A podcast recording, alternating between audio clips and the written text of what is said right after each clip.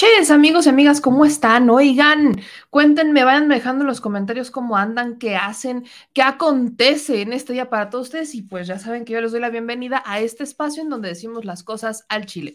Yo soy Meme Yamel y hoy tenemos información porque, aunque usted no lo crea, lejos del tema que tiene que ver con los periodistas, con Loret de Mola y con todo esto, hay información que compartir, aunque usted, le repito, aunque usted no lo crea, hay mucha información que compartir. El PRI y Morena se unen de una forma muy extraña eh, en favor de algo que beneficia a Morena. Yo le voy a explicar de qué se trata esta unión entre Morena y el PRI. También el día de hoy es importante que hablemos de nuevo y que seamos muy enfáticos con el caso de Lozoya, con el caso de em, el propio Ricardo Anaya, ¿no? Ricardo Anaya bien se hizo la luz, muchas gracias, señor productor.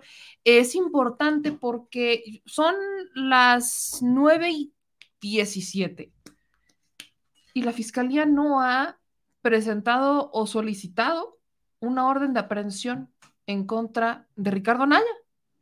Uno pensaría que a estas alturas del día ya tendríamos presentada la orden de aprehensión.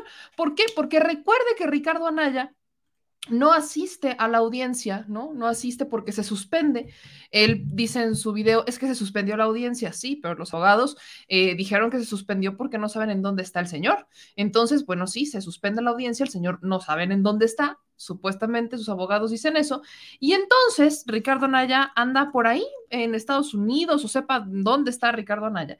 Pero un juez le dio luz verde a la Fiscalía General de la República para poder...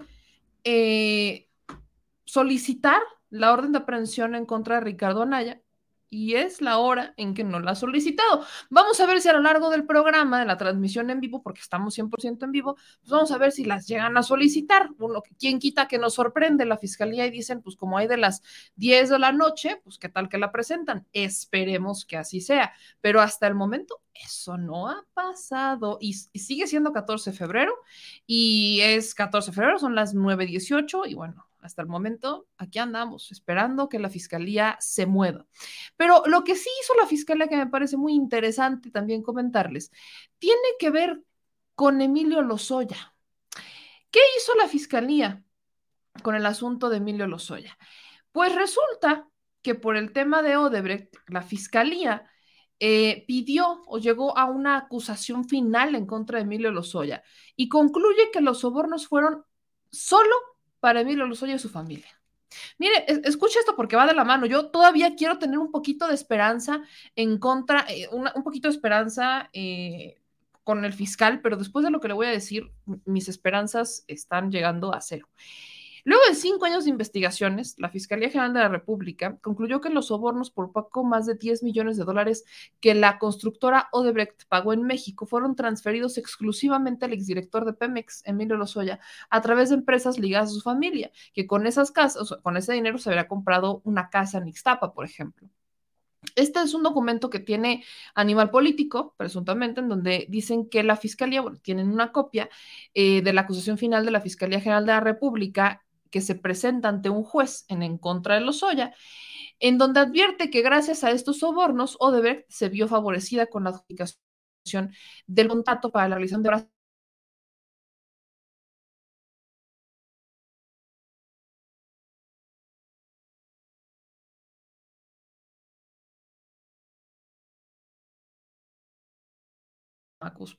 Ya regresamos, ya regresamos. Le digo, le digo que aquí, aparte está lloviendo, no, en la mañana no era por la lluvia, me queda claro, pero bueno, usted ya sabe que andamos contra viento y marea en este espacio y si es don Caníbal el que está detrás de este boicot, no se preocupe, don Caníbal, que aquí tenemos N cantidad de espacios para seguirle exigiendo que pague sus impuestos, así que déjeme seguir con la información. Como le decía, con el caso de la Fiscalía y Emilio Lozoya, Recordemos que Emilio Lozoya mencionó en más de una ocasión que él fue un instrumento, que él fue un peón, que fue utilizado por el expresidente Enrique Peña Nieto y el, exsecretario de Hacienda Luis Videgaray, ya que el dinero se usó para sobornar a legisladores y agilizar la reforma energética. En su acusación, la Fiscalía General de la República no presenta ni valida ninguna de estas hipótesis. Las 59 pruebas que presentan están enfocadas en confirmar que los Lozoya y sus familiares fueron los reales beneficiarios de los sobornos.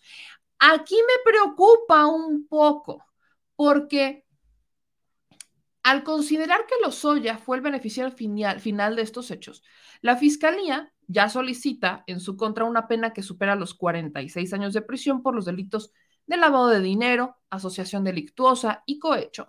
Además, considera que debe pagar una multa de 87 millones de pesos, un monto por reparación de daño de 6 millones de dólares y perder cualquier derecho sobre el departamento de Ixtapa.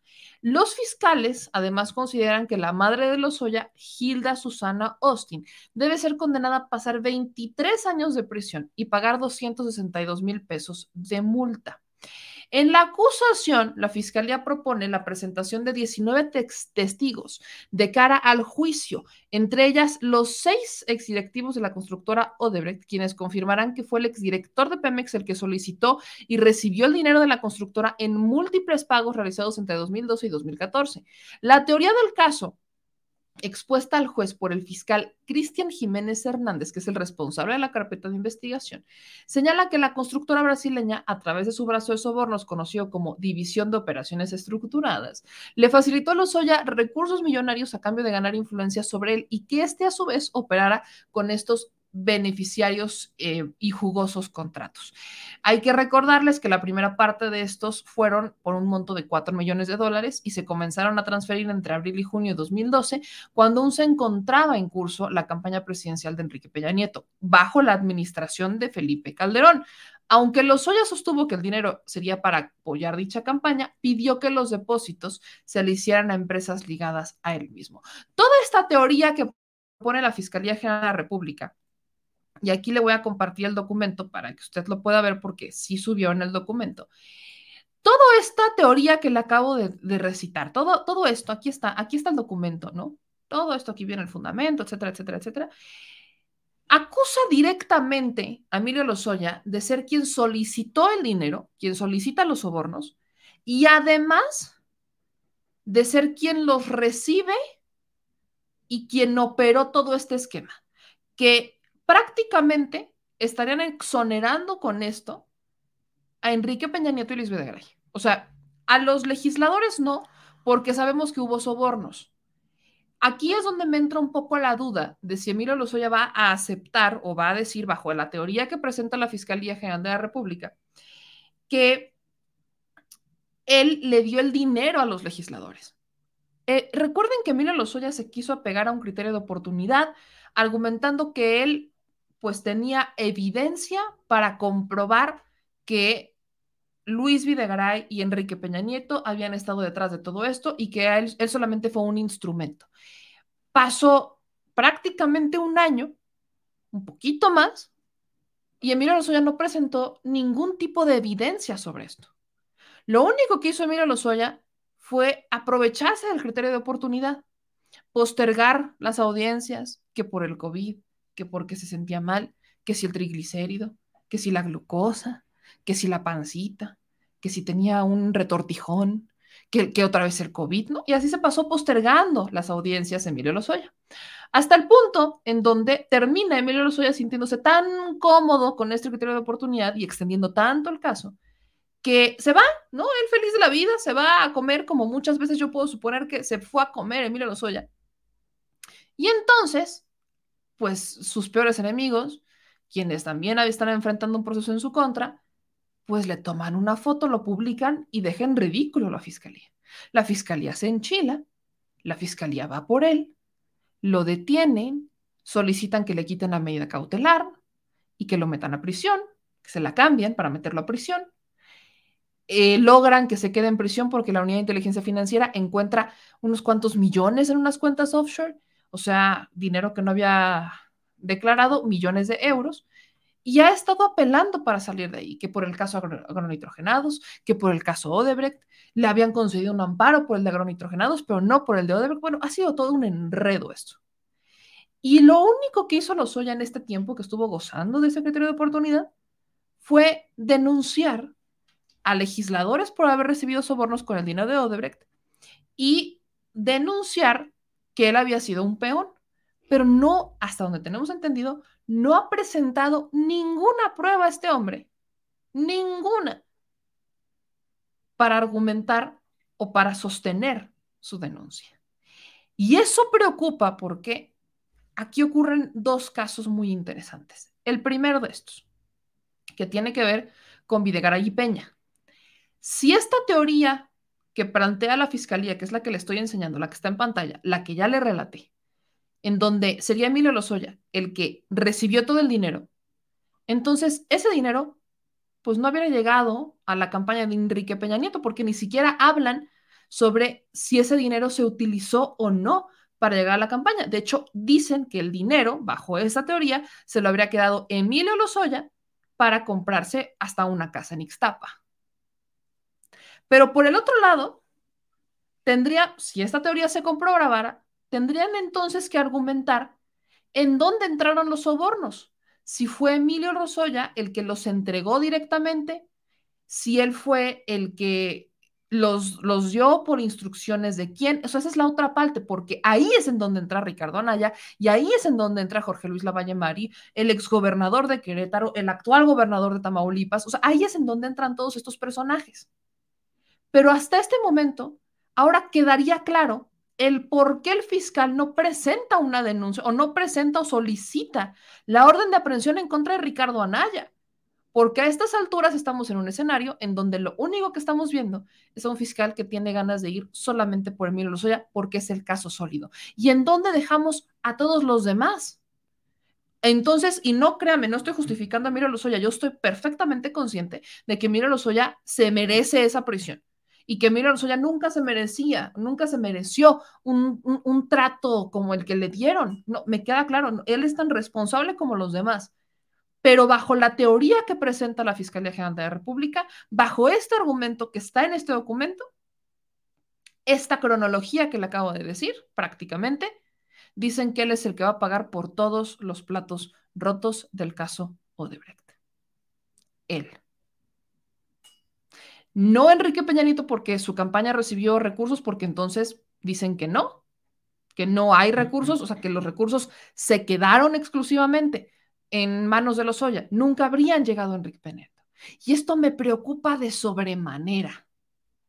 Aquí habla de los pagos que se habrían realizado, los 4 millones de dólares, a las transferencias, a qué empresas, ¿no? Esta empresa Latin America Asia Capital Holding, LTD, aquí viene el número de cuenta, respecto a esta empresa, ¿no? ¿Dónde está? ¿En cuál es la ubicación? O sea, viene esta parte argumentada, pero ¿en dónde dejan la participación de Vigaray, la participación de Peña Nieto, entonces ellos no tuvieron nada que ver. ¿En dónde dejan la participación de los legisladores? Porque entonces, si nos vamos a quedar así, pues ya Ricardo Anaya tiene discurso para tres años. Si nos vamos a quedar con este, entonces Ricardo Anaya pues, se va a lavar las manos el señor, argumentando que la bolita es exclusivamente de Lozoya y él nunca recibió nada. Y lo mismo va a hacer con Jorge Luis Lavalle Mauri. Y el dinero que vimos que se movió a través de la Cámara de Senadores, ¿en dónde quedó esos videos? Porque como pensó en su momento Sergio Sarmiento, no, no es la nómina del Senado y tampoco es un bono, ni mucho menos un aguinaldo. Esos miles de pesos que vimos en bolsas de plástico en el Senado, entonces, ¿para qué eran? ¿Quién los ordenó? Les soy honesta, no me gusta el giro que está tomando este caso. Definitivamente no me agrada porque hay muchas dudas que todavía quedan al aire. Me encantaría que pudieran, pudiéramos terminar el programa y tener ya la, noticia de la orden de aprehensión en contra de Ricardo Anaya. Ya es orden de aprehensión, ya sería una orden de aprehensión porque pues presentación pasaron muchas y el señor no se presentó. O sea, ya no es una orden de presentación. Eh, Ricardo Anaya tenía que presentarse el día de hoy a la audiencia de forma presidencial en el reclusorio norte, no lo hace. Sus abogados argumentan que no saben en dónde está y por eso se suspende la audiencia pero si argumentan que no está cuando estaba obligado a asistir, pues un juez le da luz verde a la Fiscalía General de la República para que solicite la orden de aprehensión en contra de Ricardo Anaya y entonces solicitar la prisión preventiva de oficio porque existe una justificación de fuga, dado que el señor no está en México, o sea, ya se fugó, ya no estamos pensando que Ricardo Anaya se podría fugar, ya se fugó. O sea, Ricardo Anaya salió hace muchos meses de México por eso le llevaban diciendo que regresara que tenía que estar en territorio nacional para presentar las audiencias. Y el señor decidió que era una buena idea, o sea, desobedecer al juez, el que se cree muy inocente, el que dice que nada teme, porque nada debe, decidió que era una brillante y excelente idea desobedecer al juez, irse a Estados Unidos, primero a Texas y después a Nueva York, quién sabe hoy en dónde esté, le dicen que tiene que estar en territorio nacional, no lo está, presentan la orden de que se presente, valga la redundancia, físicamente en Reclusorio Norte para esta audiencia, en donde probablemente iban a solicitar la prisión, no se presenta, se escapa y le dan luz verde a la fiscalía de que solicite la orden de prisión y es la hora en la que eso no ha pasado. Y la única información que tenemos es que el señor podría de alguna manera quedarse en el limbo porque hoy la fiscalía decide irsele con todo a los Oya. Y no digo que esté mal, pero ¿y los demás? No sé, no sé. Piénselo. Ahorita voy con sus comentarios. Muchas gracias a César Corona que nos manda un super chat de 20 dólares. Aquí no, no, no puse todos los superchats que nos llegaron en la mañana, pero no se me preocupe, ahorita los voy a poner esto se empieza a tornar muy escenario. César, César Corona, que nos manda un superchat de 20 dólares. Acá, otros comentarios. Eh, nos dicen en la mañana los montajes y en la noche Canallín. También fue en la mañana. Dice, como siempre, la fiscalía dejándolos ir. Y por eso es que critico a la fiscalía. ¿Ven por qué critico a la fiscalía? No es porque yo tenga un asunto con Hertz Manero, no, no, no. Perdónenme, señores, pero ¿cómo les explico que a veces siento que la fiscalía va a pasos muy lentos, extremadamente lentos, y que le ha quedado de ver a la transformación, o sea, al pueblo. Ahí se los dejo para que lo podamos, lo podamos platicar. Dicen en Twitch, Pat, Lozoya tendrá miedo de hablar. Pues no sé si tenga miedo de hablar o no tenga elementos o si lo hayan amenazado pero ya qué más podría perder. Emilio Lozoya. Ya, él ya estaba adentro. Aquí aplicaba la de, pues ya no importa si vas a caer tú o boca, ya no importa. Lo que importa en estos momentos, pues ya es que se sepa la verdad, desde mi muy humilde perspectiva, ¿verdad? Desde mi muy humilde perspectiva, pero bueno. Este, acá en otros comentarios que nos hacen, dice mi Sánchez, te dije, ¿por qué mi Sánchez? Usted tan sabia, ¿por qué? Bueno, dice Brian, este, Bran, perdón, su vida dentro de prisión. Luego, seguro ya le dieron a los Oya que se callara si no quería perder más que la libertad. Híjole. Dice, podría perder a la familia. No sabemos si lo amenazaron, pero también la familia está involucrada. La mamá de Miro Lozoya, la esposa de Miro Lozoya, la hermana de Miro Lozoya. De verdad, utilizaron absolutamente a toda la familia para este tipo de esquemas. Qué tragedia, qué tragedia estamos viviendo. Se lo digo con toda honestidad. Mire, le quiero compartir algo que hizo mi reinote, porque luego dicen que no comparto lo que hace mi reinote. Bueno, aquí le voy a compartir lo que hace mi reinote, porque la neta es que está muy padre, me los acaba de compartir el señor productor por el chat. Entonces, eh, las posibles identidades de Ricardo Anaya, las posibles identidades de Ricky Profugín, ahí está. Imagínense nada más, o sea, vamos a poner un se busca, se busca, es más, permítanme, permítanme hacerlo así como un poquito más grande y ponerle aquí el se busca. Si usted ve a un personaje similar a este en pantalla, más lo pongo aquí, el se busca por si las flies. Uno nunca sabe cuándo lo pudieran encontrar. Si usted nos está viendo desde alguna parte del mundo y ve a alguien que se parece a este señor, por favor, denúncielo, avísenos, mándenos un correo. Uno nunca, uno nunca sabe, ¿no? Uno nunca sabe. Aquí hay otra posible identidad, ¿no? Uno, o sea, que se pudiera, ya se estaba dejando el cabello largo Ricardo Anaya, ya no se lo estaba rapando, uno no sabe.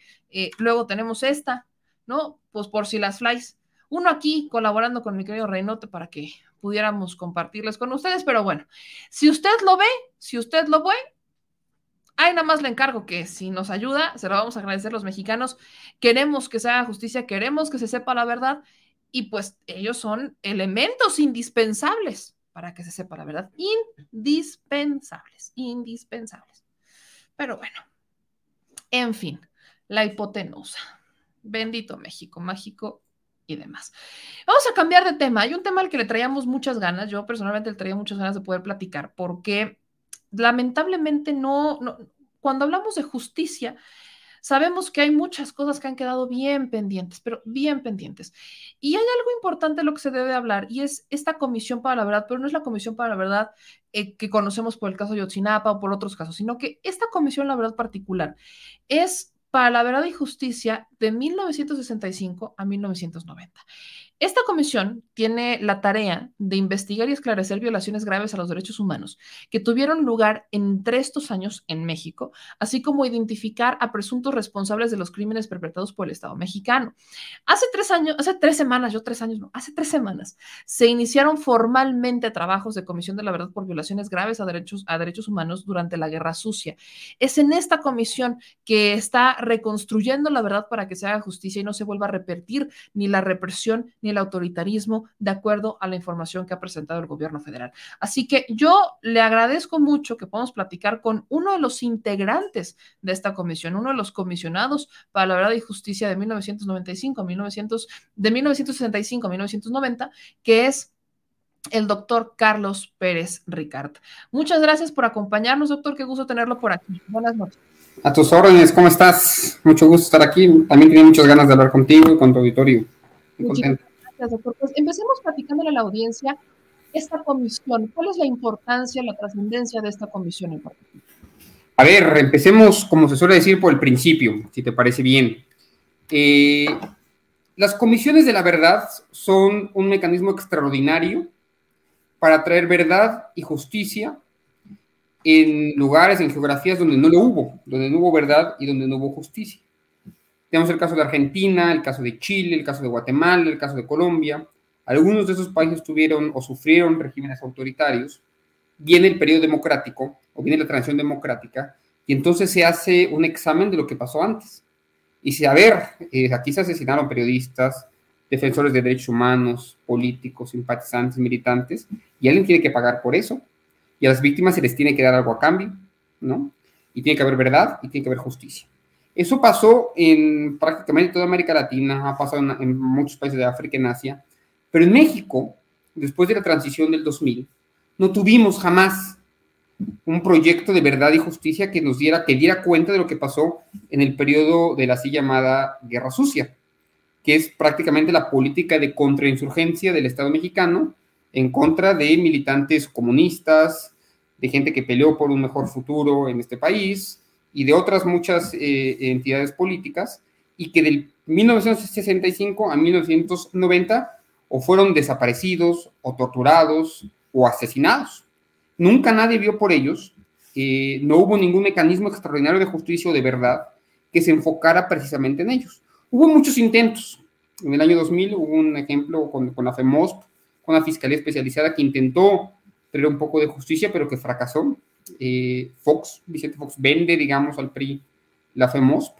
Y es hasta ahora, muchos años después, en las que el presidente López Obrador eh, y un conjunto de una asamblea de víctimas unen sus esfuerzos para crear una comisión de verdad y justicia que quizás a los, a los, a los más jóvenes que nos ven hoy les parecerá que esto es como la prehistoria, pero no lo es.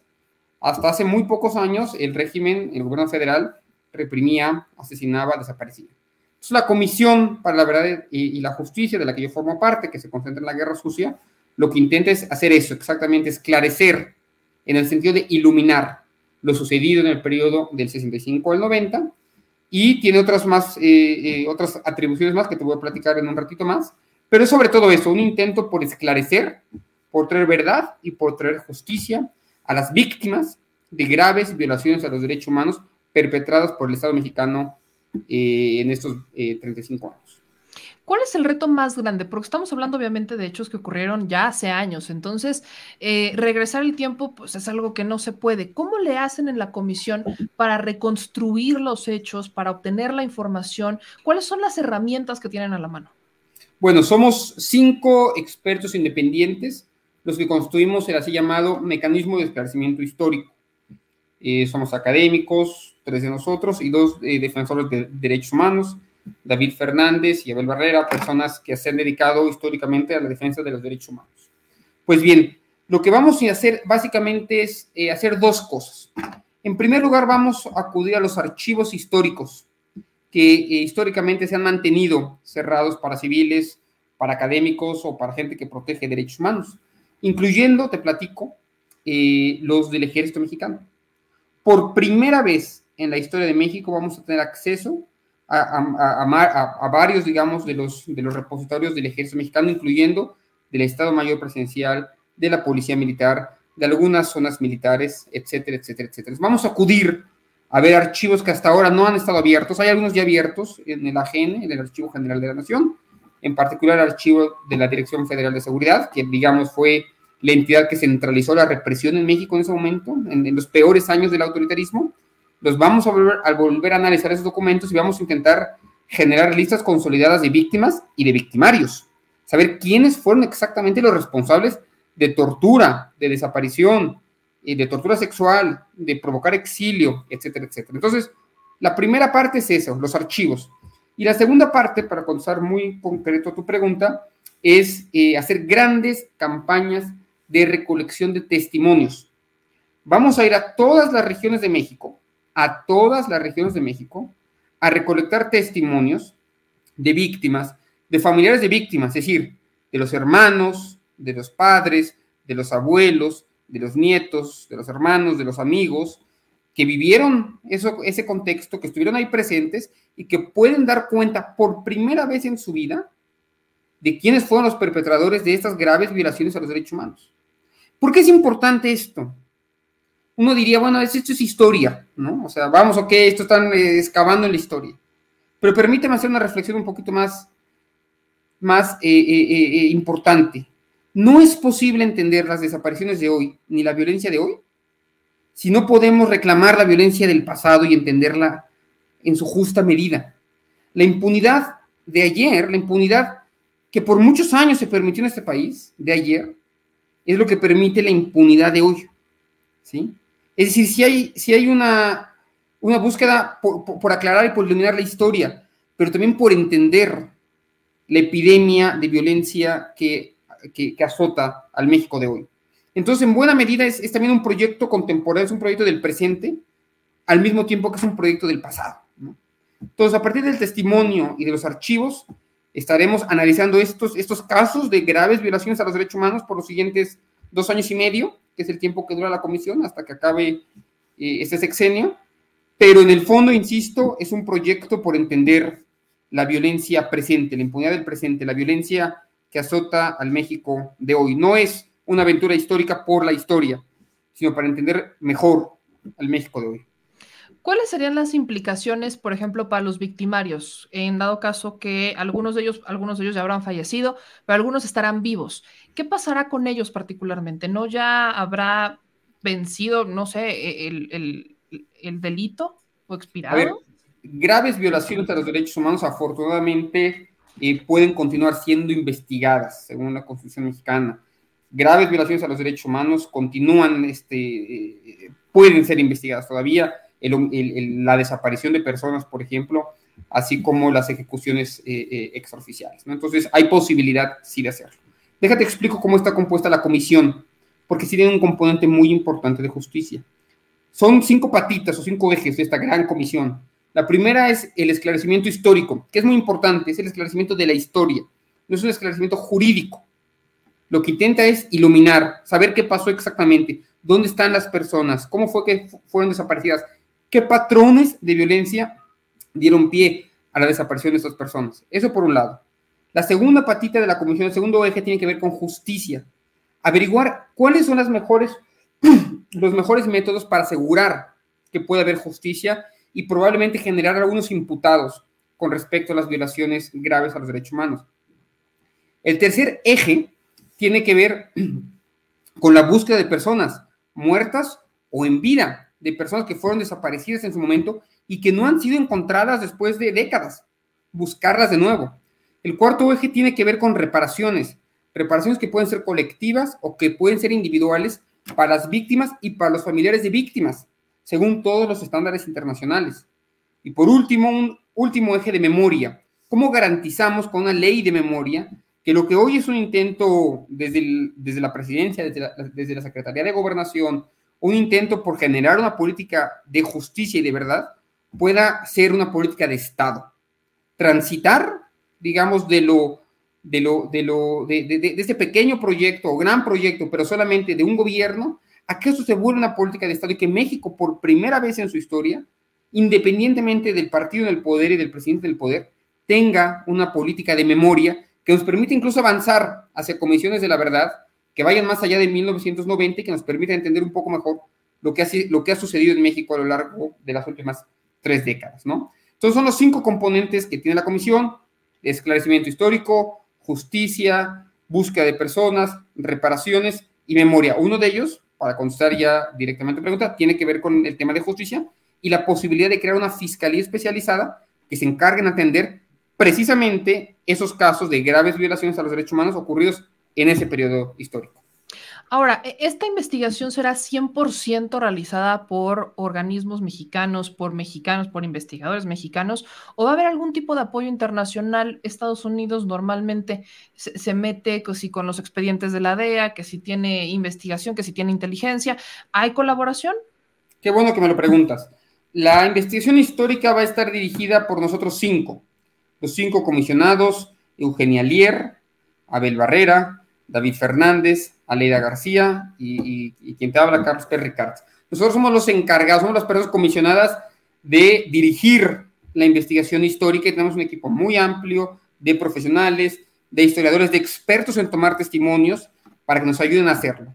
Sin embargo, necesitamos la ayuda, evidentemente, de, eh, del extranjero, de muchos otros países, para poder acceder también a archivos que están fuera de México. Por ejemplo, es imposible entender la represión que ocurre en México en este periodo histórico sin ver los archivos estadounidenses o los cubanos o los guatemaltecos, para entender también cómo funciona la Guerra Fría en Centroamérica.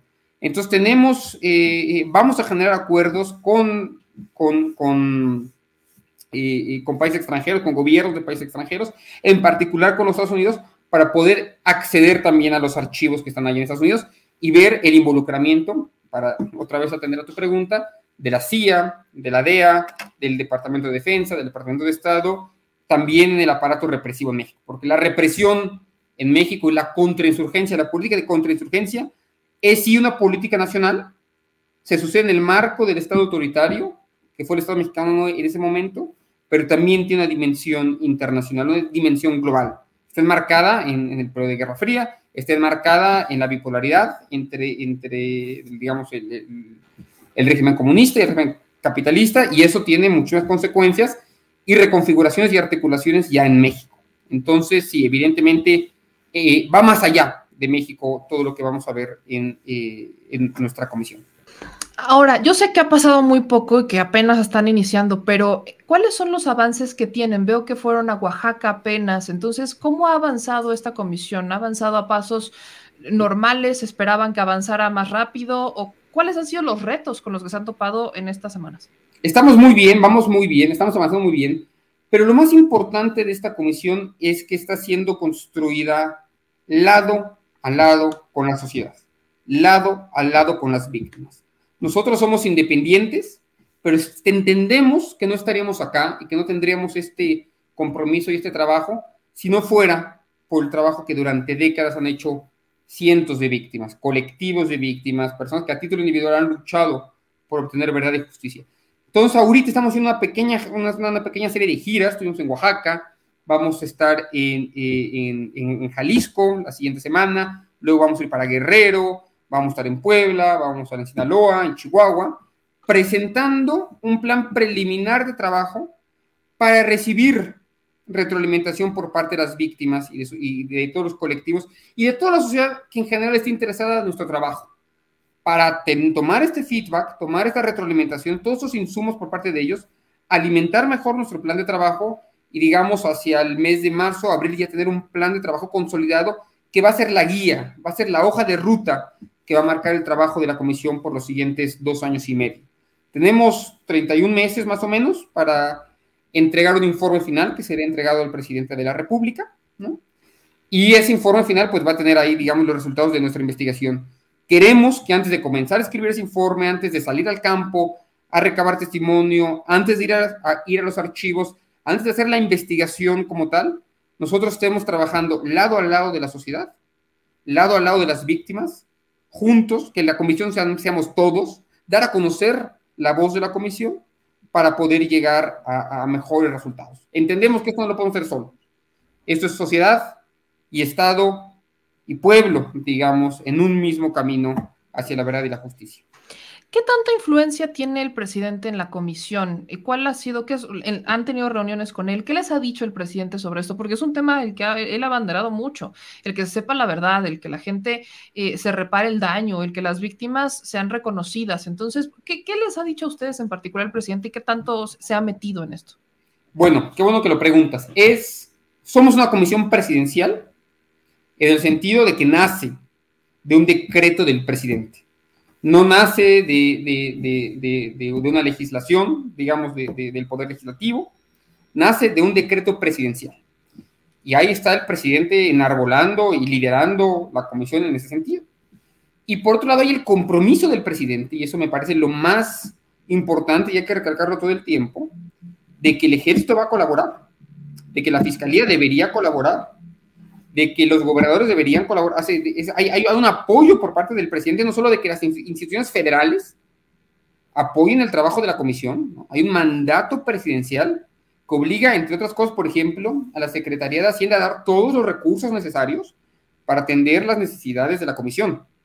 ¿sí? Es decir, hay, hay, un, hay un proyecto del Estado de apoyo a la comisión y luego además dice, bueno, y además todas las otras entidades que no están, digamos, bajo nuestro control, impulsarlas para que apoyen el trabajo de verdad y justicia. ¿no?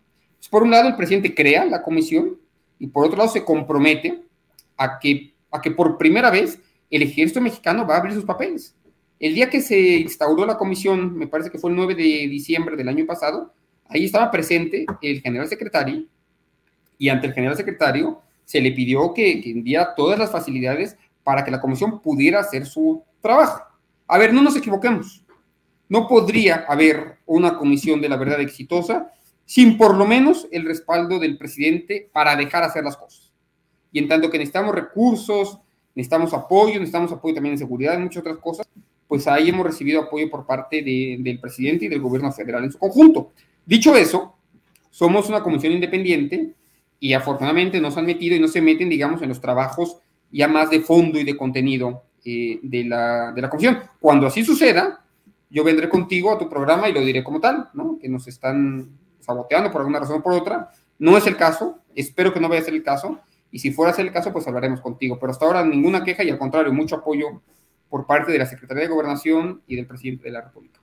Hay una pregunta que, que, quiero hacerle porque creo que es muy pertinente. La gente, sobre todo que conoce un poquito más de historia, sabrá que ya hubo un intento de comisión en tiempos de Vicente Fox para investigar los hechos entre el 68 y el 71.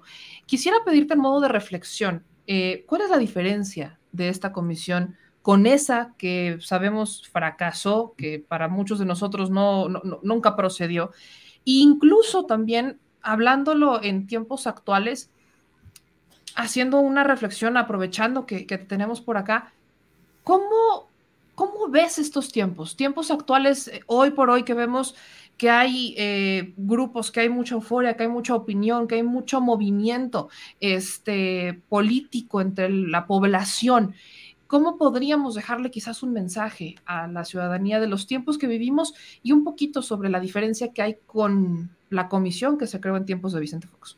Sí, en tiempos de Vicente Fox se creó la llamada FEMOSP, una fiscalía de movimientos políticos eh, del pasado eh, que solamente se concentró en el tema de la justicia. No tuvo un plan de reparaciones, como tiene esta comisión, no tuvo realmente un plan de esclarecimiento histórico, tampoco tuvo un plan de búsqueda, ni una intención porque la fiscalía se convirtiera en una ley de memoria o una política de Estado.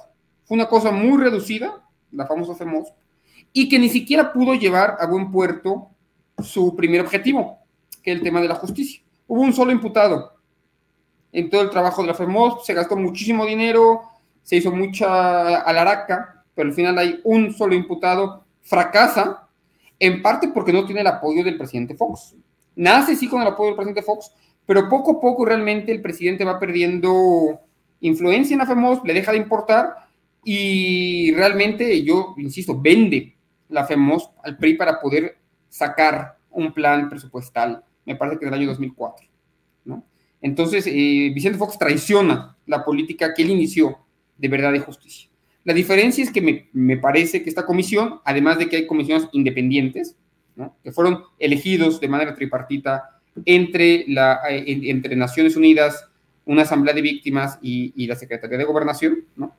Eh, y es más integral, insisto, tiene un proyecto de reparaciones y un, proyecto de búsqueda, de ley de memoria, de justicia y de verdad. Eso no había en el año 2001 cuando se crea la FEMOS.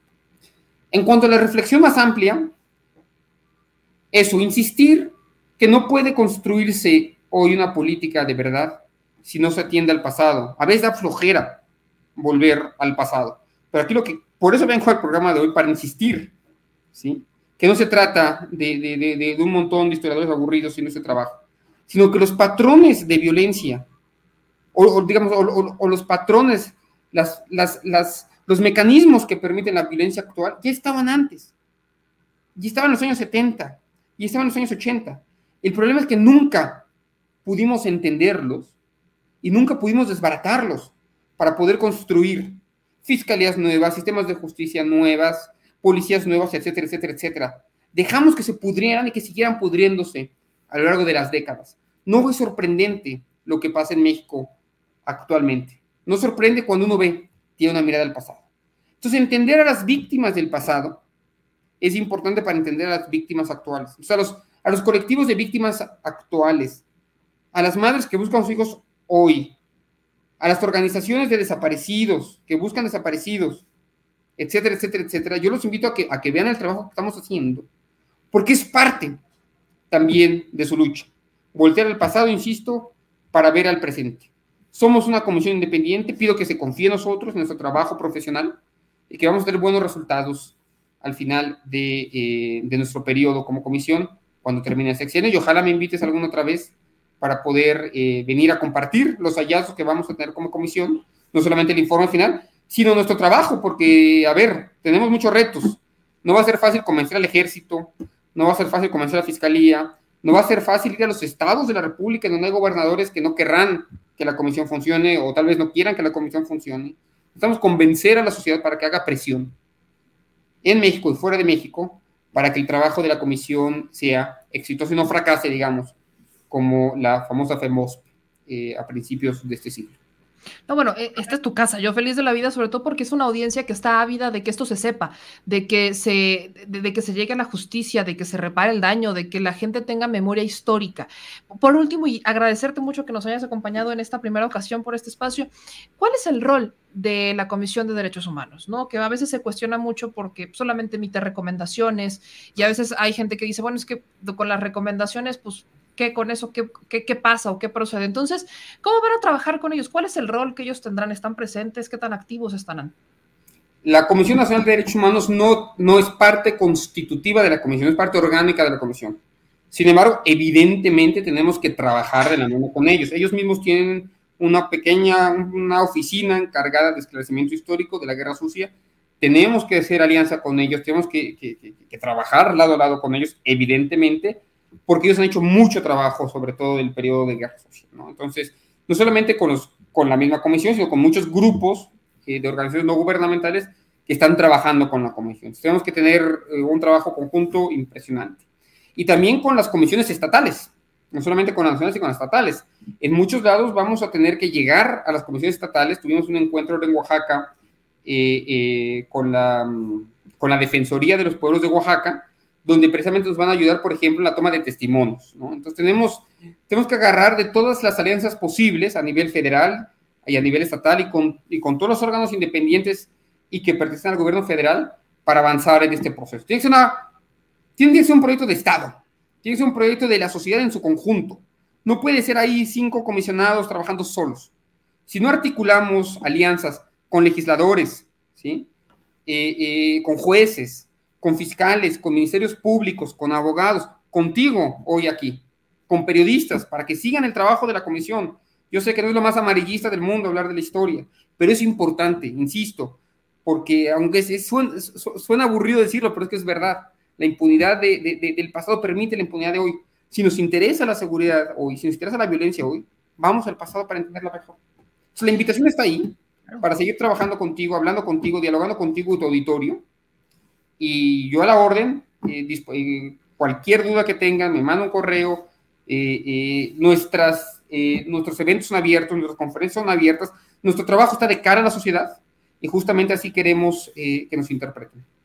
Pues yo, yo te agradezco mucho, doctor Carlos Pérez Ricard, porque esto es un, es un gran trabajo que están haciendo. No está para nada fácil, es un reto enorme el que tienen enfrente y con la sociedad yo creo que lo van a lograr. Así que bienvenido a este espacio y las veces que sean necesarias. A tus órdenes y muchas gracias por la invitación. Muchas gracias, excelente noche. Adiós, Nami. ¿Qué obo? No está fácil, ¿eh? No está fácil, porque estamos hablando de, ya pasaron años. ¿Cómo le van a hacer para recopilar toda esta información? Bueno, dependen de la gente, dependen de usted, depende de los testimonios, dependen de la colaboración de la sociedad. Así que si usted, si usted quiere saber más, si usted quiere informarse más, no se olvide de seguir este espacio donde vamos a estar manteniendo al corriente con todo lo que hace esta comisión. Creo que es muy importante. Yo siempre lo he dicho y, no me van a dejar mentir, sobre todo los que me, sobre todo los que ya llevan tiempo siguiéndome en este espacio uno no puede hablar sobre el futuro, no puede hablar sobre lo que las decisiones que va a tomar en este momento si no conoce su historia, si no sabe de dónde viene. Si no sabemos de dónde venimos, no tenemos ni la más mínima idea de dónde vamos a ir. Así que creo que esta es una comisión extremadamente importante y bueno, en este espacio vamos a seguir informando muy puntualmente sobre esto. No olviden Hablando de información importante, suscribirse, dejar sus likes, activar la campanita es muy importante para nosotros porque así es como usted va a obtener las notificaciones cuando estemos transmitiendo en vivo, cuando subamos un nuevo video. Vaya, cuando nos toque ir a la mañanera, usted va a estar muy pendiente, muy informado con todo esto. Oigan, eh, vamos con el tema del PRI Morena para que ya pasemos a hablar sobre este debate, para que les ponga algunos fragmentos y les explique un poquito cómo está el caso. A ver, con el aval de los diputados del PRI, así como la bancada de Morena, PT y Verde, la Comisión de Reforma Política Electoral aprobó un dictamen para que los partidos políticos puedan reintegrar parte de sus prerrogativas en cualquier momento del año. ¿Qué es esto? ¿De dónde nace? ¿Cómo es que estamos en este momento? Bueno, sencillo. Se acordarán que Morena pues ahí Mario Delgado, eh, no sé qué pasó, ¿verdad? Desconozco cuál fue el motivo porque pues no, creo que propiamente no han dicho por qué no entregaron el recurso que habían prometido eh, regresar para que se compraran las vacunas cuando tenían que hacerlo. Ya existe un acuerdo, existía un acuerdo que decía que pues, si querían regresar el dinero eh, para la tesorería, y ya que la tesorería decidiera en qué lo iba a utilizar, tenían que hacerlo antes de que el dinero se les entregara. O sea, que el INE no podía recibir el dinero ya una vez depositado en las cuentas bancarias de los partidos políticos. Entonces, Morena no hizo eso. O sea, Morena recibió el dinero, recibió el dinero, recibió el dinero y dijo, bueno, ya lo quiero regresar hace unos meses, hace en diciembre.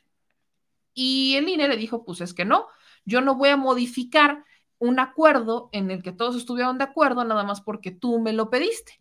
O sea, eventualmente me vas a tener que informar si no utilizaste ese recurso, ahí debe de estar y pues me lo tendrás que regresar y yo ese dinero pues se lo tendré que regresar a la tesorería. Y se recordarán que se armó todo un borlote que hubo para arriba y para abajo, que todos estaban enojados porque pues Morena decía, es que ustedes no quieren que le demos el dinero a las vacunas para la, para la gente que las necesita. Y el INE decía, pues es que ustedes no me lo entregaron, ya existía un acuerdo, ustedes no lo respetaron, etcétera. Bueno, pues es este momento en el que, pues Morena y el PRI, Morena PT, Partido Verde y el PRI se unen para que ya no sea como dijo el INE, sino que sea en cualquier momento del año. Esa es una propuesta que reforma la Ley General de Partidos Políticos que presentó Ignacio Mier, el coordinador de la bancada morenista. El presidente de la mesa directiva, Sergio Gutiérrez Luna, y se avaló por 26 votos a favor, así como 11 en contra del PAN, PRD y Movimiento Ciudadano. Establece que los partidos políticos podrán renunciar parcialmente y devolver en cualquier momento su financiamiento para actividades ordinarias permanentes, siempre que no se vea afectado el cumplimiento de dichas actividades y prevalezca en su financiamiento los recursos públicos sobre los de origen privado.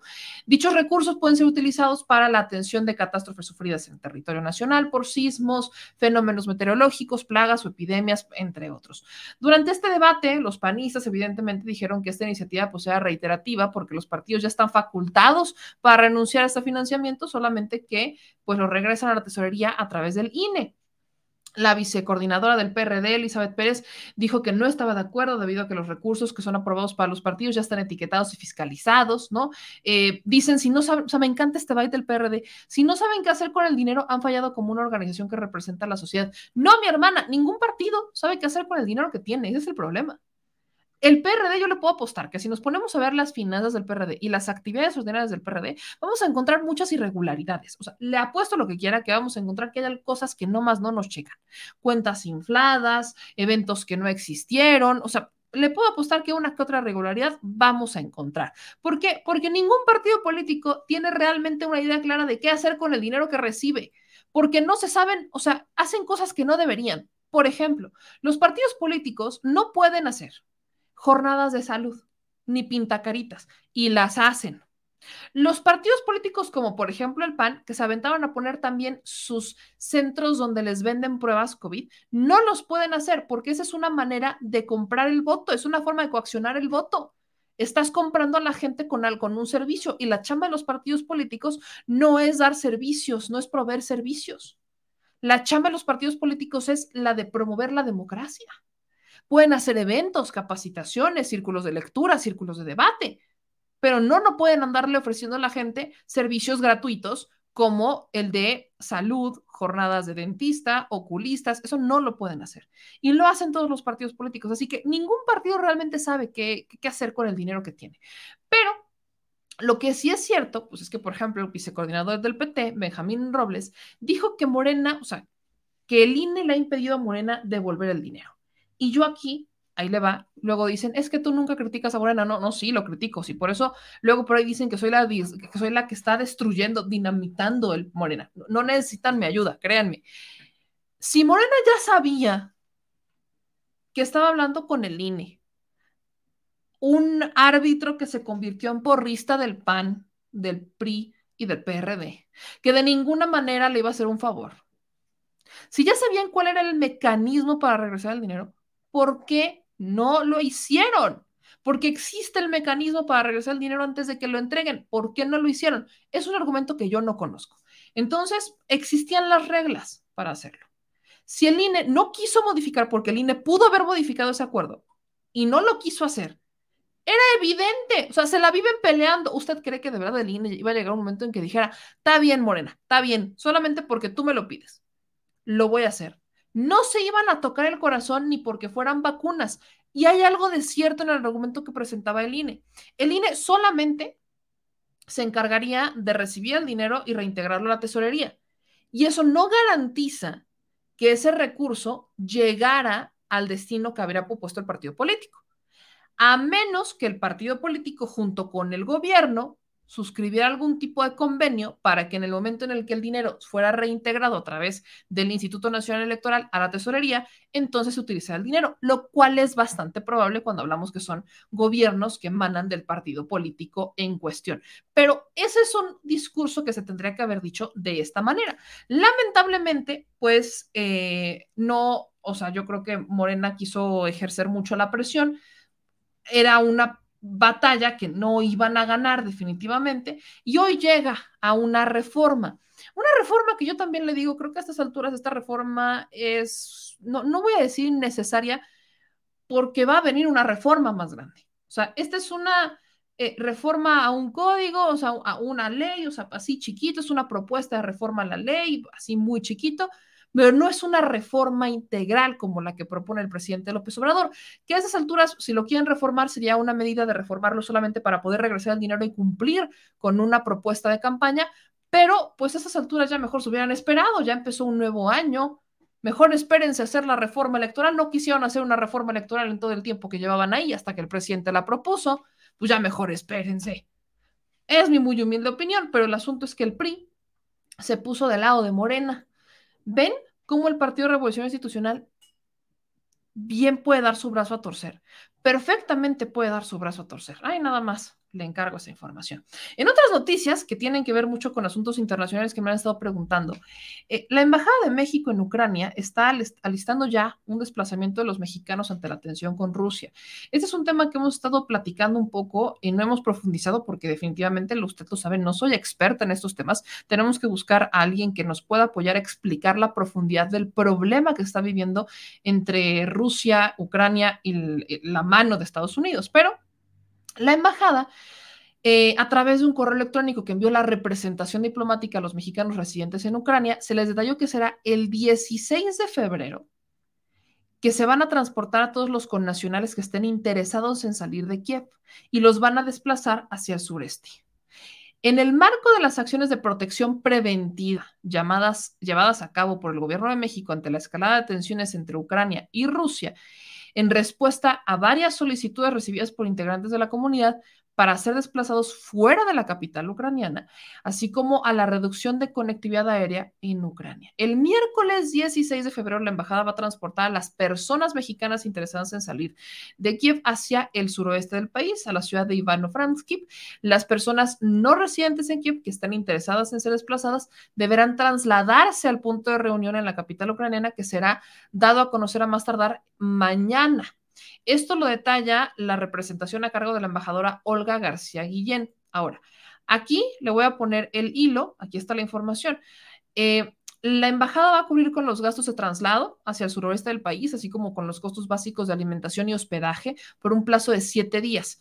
En principio, así como el regreso a Kiev tras ese lapso, si es que fuera necesario. Miren, aquí le comparto el tuit que de hecho pone el canciller Marcelo Ebrard, en donde hablan con la este, con la embajadora en Kiev, ¿no? Dicen a las personas mexicanas en Ucrania, si residen en el país y aún no se han registrado ante la embajada, los invitamos a que nos contacten al correo electrónico mexicokiev.sre.gov.mx para poderlos incorporar en, la, en el registro de la comunidad mexicana residente en Ucrania.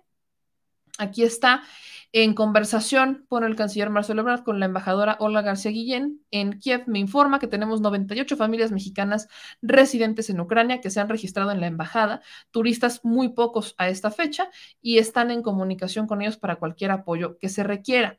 Le doy un poquito más del contexto. Ucrania tiene información de inteligencia de que el 16 Rusia podría atacar a este país. O sea, este es el problema. Rusia ya ha dicho que ellos no quieren hacerlo, pero prácticamente los están obligando. Han intentado generar ahí un consenso consenso entre Rusia y Estados Unidos, no, no llegan a nada y eventualmente todo esto es por un ducto. Pero lo bueno es que tenemos que transitar a, las energías limpias, ¿verdad? Porque ya no es rentable eso de los combustibles fósiles, ¿verdad? Seguro.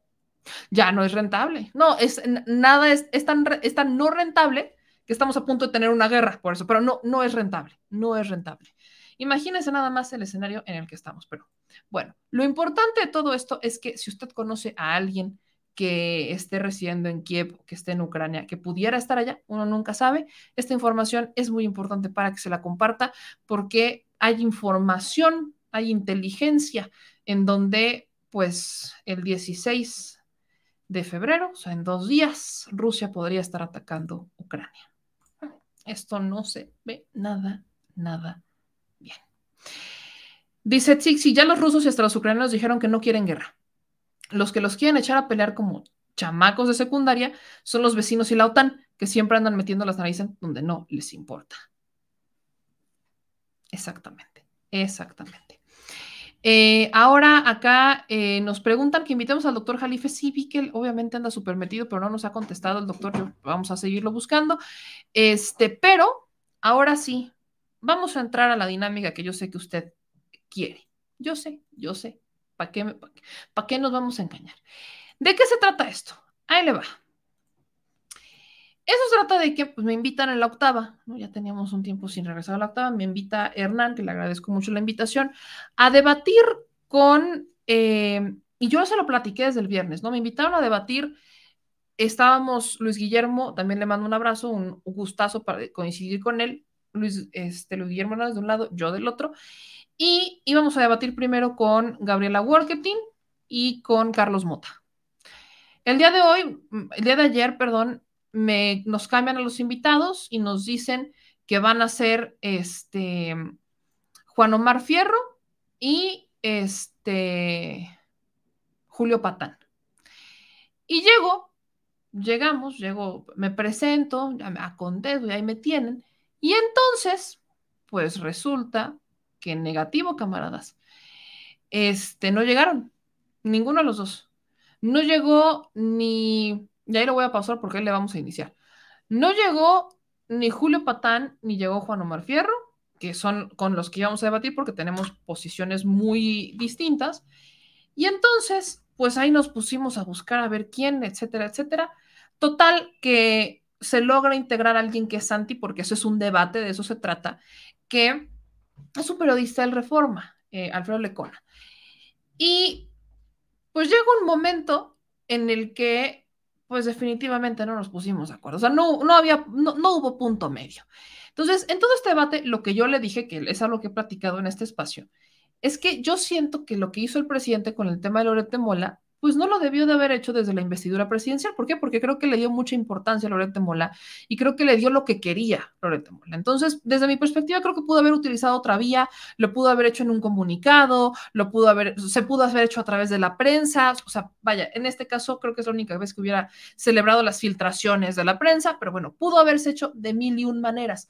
Pero lo hizo el presidente de una forma muy frontal y creo que le dio a Loret más incluso de lo que él pedía. Y esa es muy mi opinión. Usted podrá estar de acuerdo o no. Con todo y eso, yo creo que el presidente tiene todo el derecho de ejercer un derecho de réplica y que cuando algún periodista miente o genera alguna calumnia y está siendo financiado para hacer eso, por supuesto que debe de ser cuestionado, por supuesto que se debe de debatir, por supuesto que se le deben de exigir y que nos rinda cuentas. Eso es un punto y aparte. Hoy todos debemos rendir cuentas. Si reciben dinero público, si reciben algún tipo de financiamiento de algún político o de algún gobierno o de algún personaje que esté con intereses políticos, estos intereses creados que en este momento podrían ser políticos en no funciones o que podrían haber sido pertenecer a la sociedad civil, cualquiera de ellos, pues perfectamente debería de ser transparentado. ¿Por qué? Porque se deben de quitar las máscaras. Pues esto yo lo he dicho. El asunto es que evidentemente no todos pensamos así. Y algo que a mí me enchila, me, aventé otro cachito del Space, en donde defendía a Lorette de Mola, y es que muchos de los que hablaban, y no dije todos, pero dije muchos de los que ahí estuvieron presentes, nunca habían posicionado un A, no habían dicho nada sobre los periodistas asesinados. Y ahora se quieren, o sea, me encanta cómo han querido utilizar la narrativa de Loret para meter en el mismo costal a los periodistas asesinados. Perdón, pero yo no conozco un solo periodista asesinado que gane el 10%, no le estoy diciendo ni la mitad, el 10% de lo que podría estar ganando Loret, si es que los datos que presentó el presidente fueran reales, porque hay que recordar que estos datos no fueron presentados por el SAT, no es una investigación que hizo el presidente, alguien se los dio y a nadie se le ocurrió preguntarle al presidente de dónde sacó la información pero a esas alturas ya deberíamos de saber que no es del SAT porque lo ha dicho el propio presidente. Entonces, me parece indignante, me parece molesto, me frustra mucho que quieran unir una cosa con otra. Es como cuando les entra el espíritu monrealista y entonces quieren defender a su amigo, pero utilizan el argumento de todos los presos sin sentencia que están injustamente en prisión. No, así no funciona. No quieran justificar sus causas que no son legítimas con las que sí son legítimas metiéndolas al mismo costal. No checa, no funciona. Creen que estigmatizar a la prensa es decirle cuando se equivoca. Bueno, la prensa tiene un ego muy grande que no ha aceptado que se equivoca. Y eso es lamentable. La prensa no ha aceptado que se equivoca.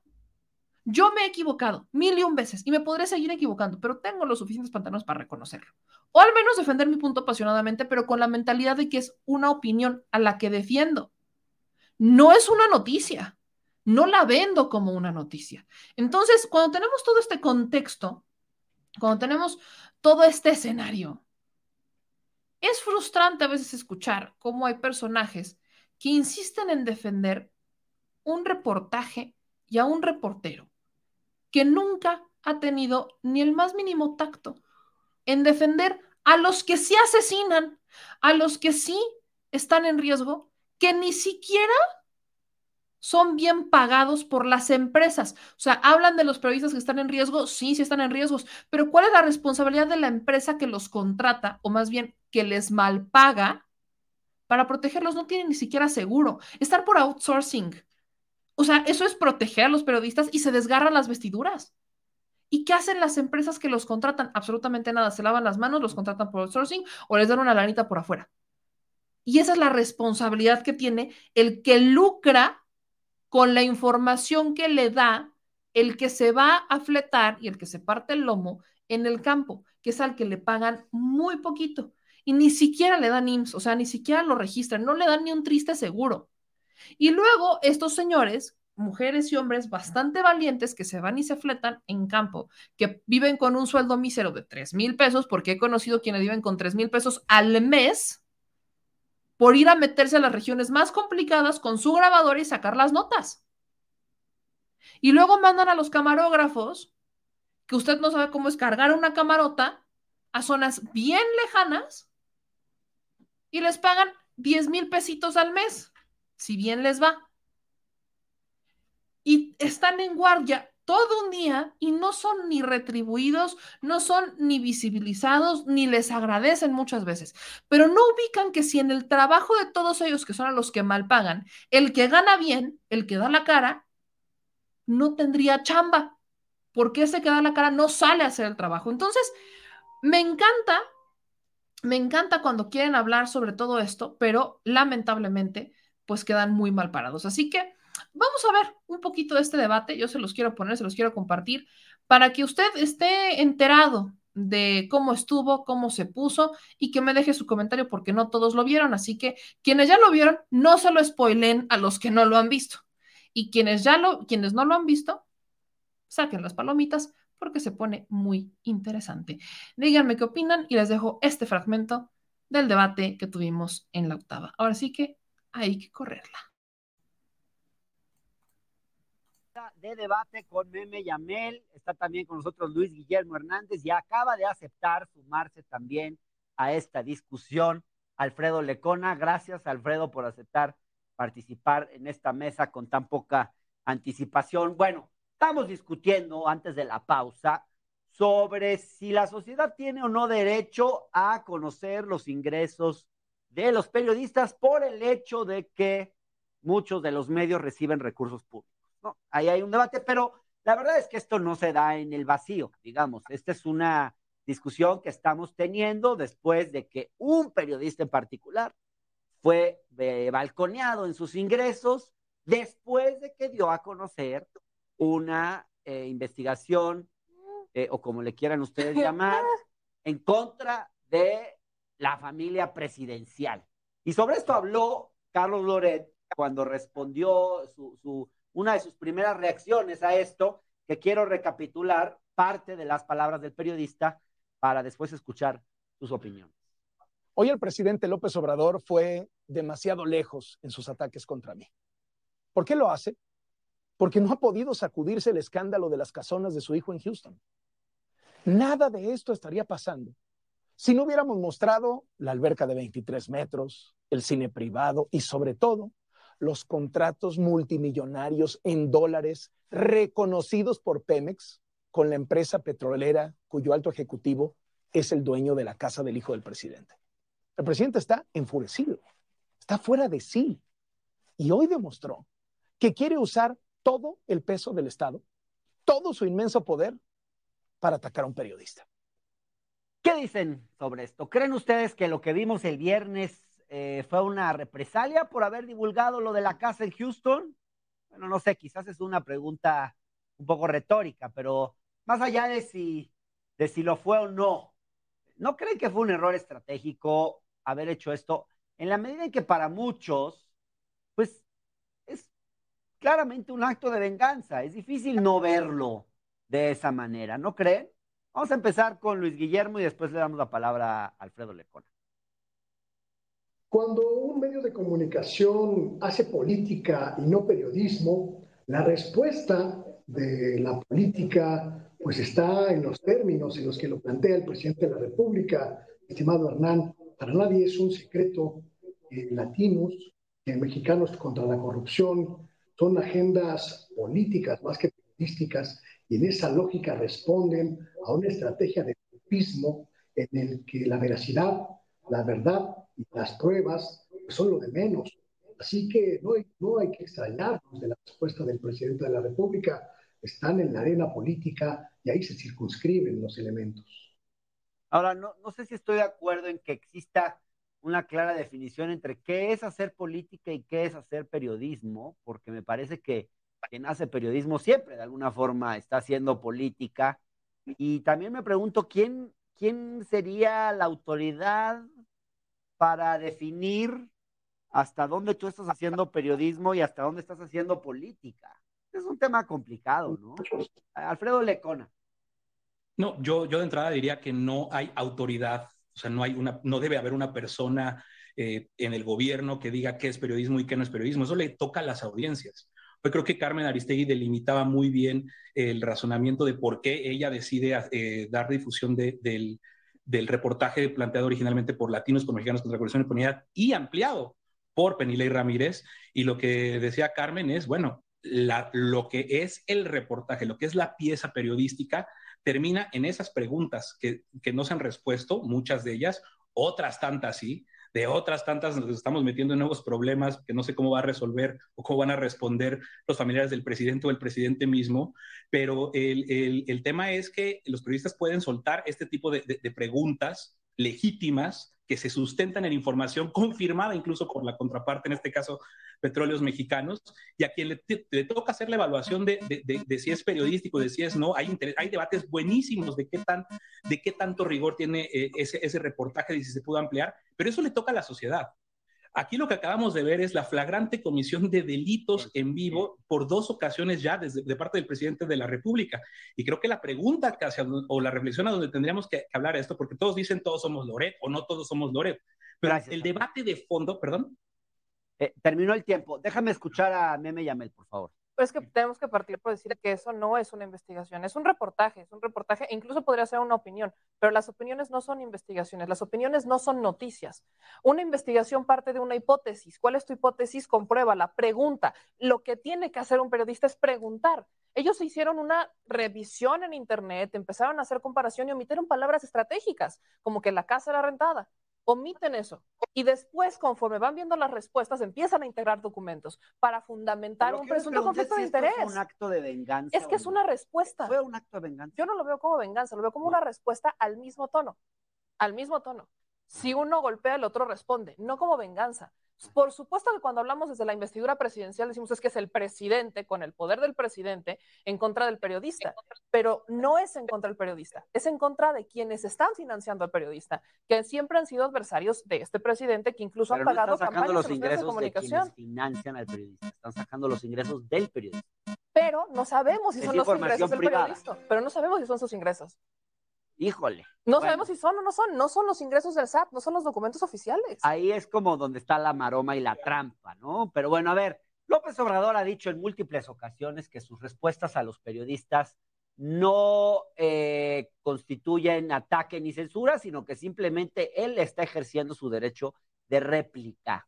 ¿Es válido esto para un presidente o no debería responder así a los medios? Y en todo caso, suponiendo que este fuera el caso, y, y, digamos, y estuviera ejerciendo su derecho de réplica de la manera en la que lo hizo el viernes. Yo no sé si lo que hizo el viernes fue ejercer un derecho de réplica, pero ¿creen que lo ha ejercido de manera responsable?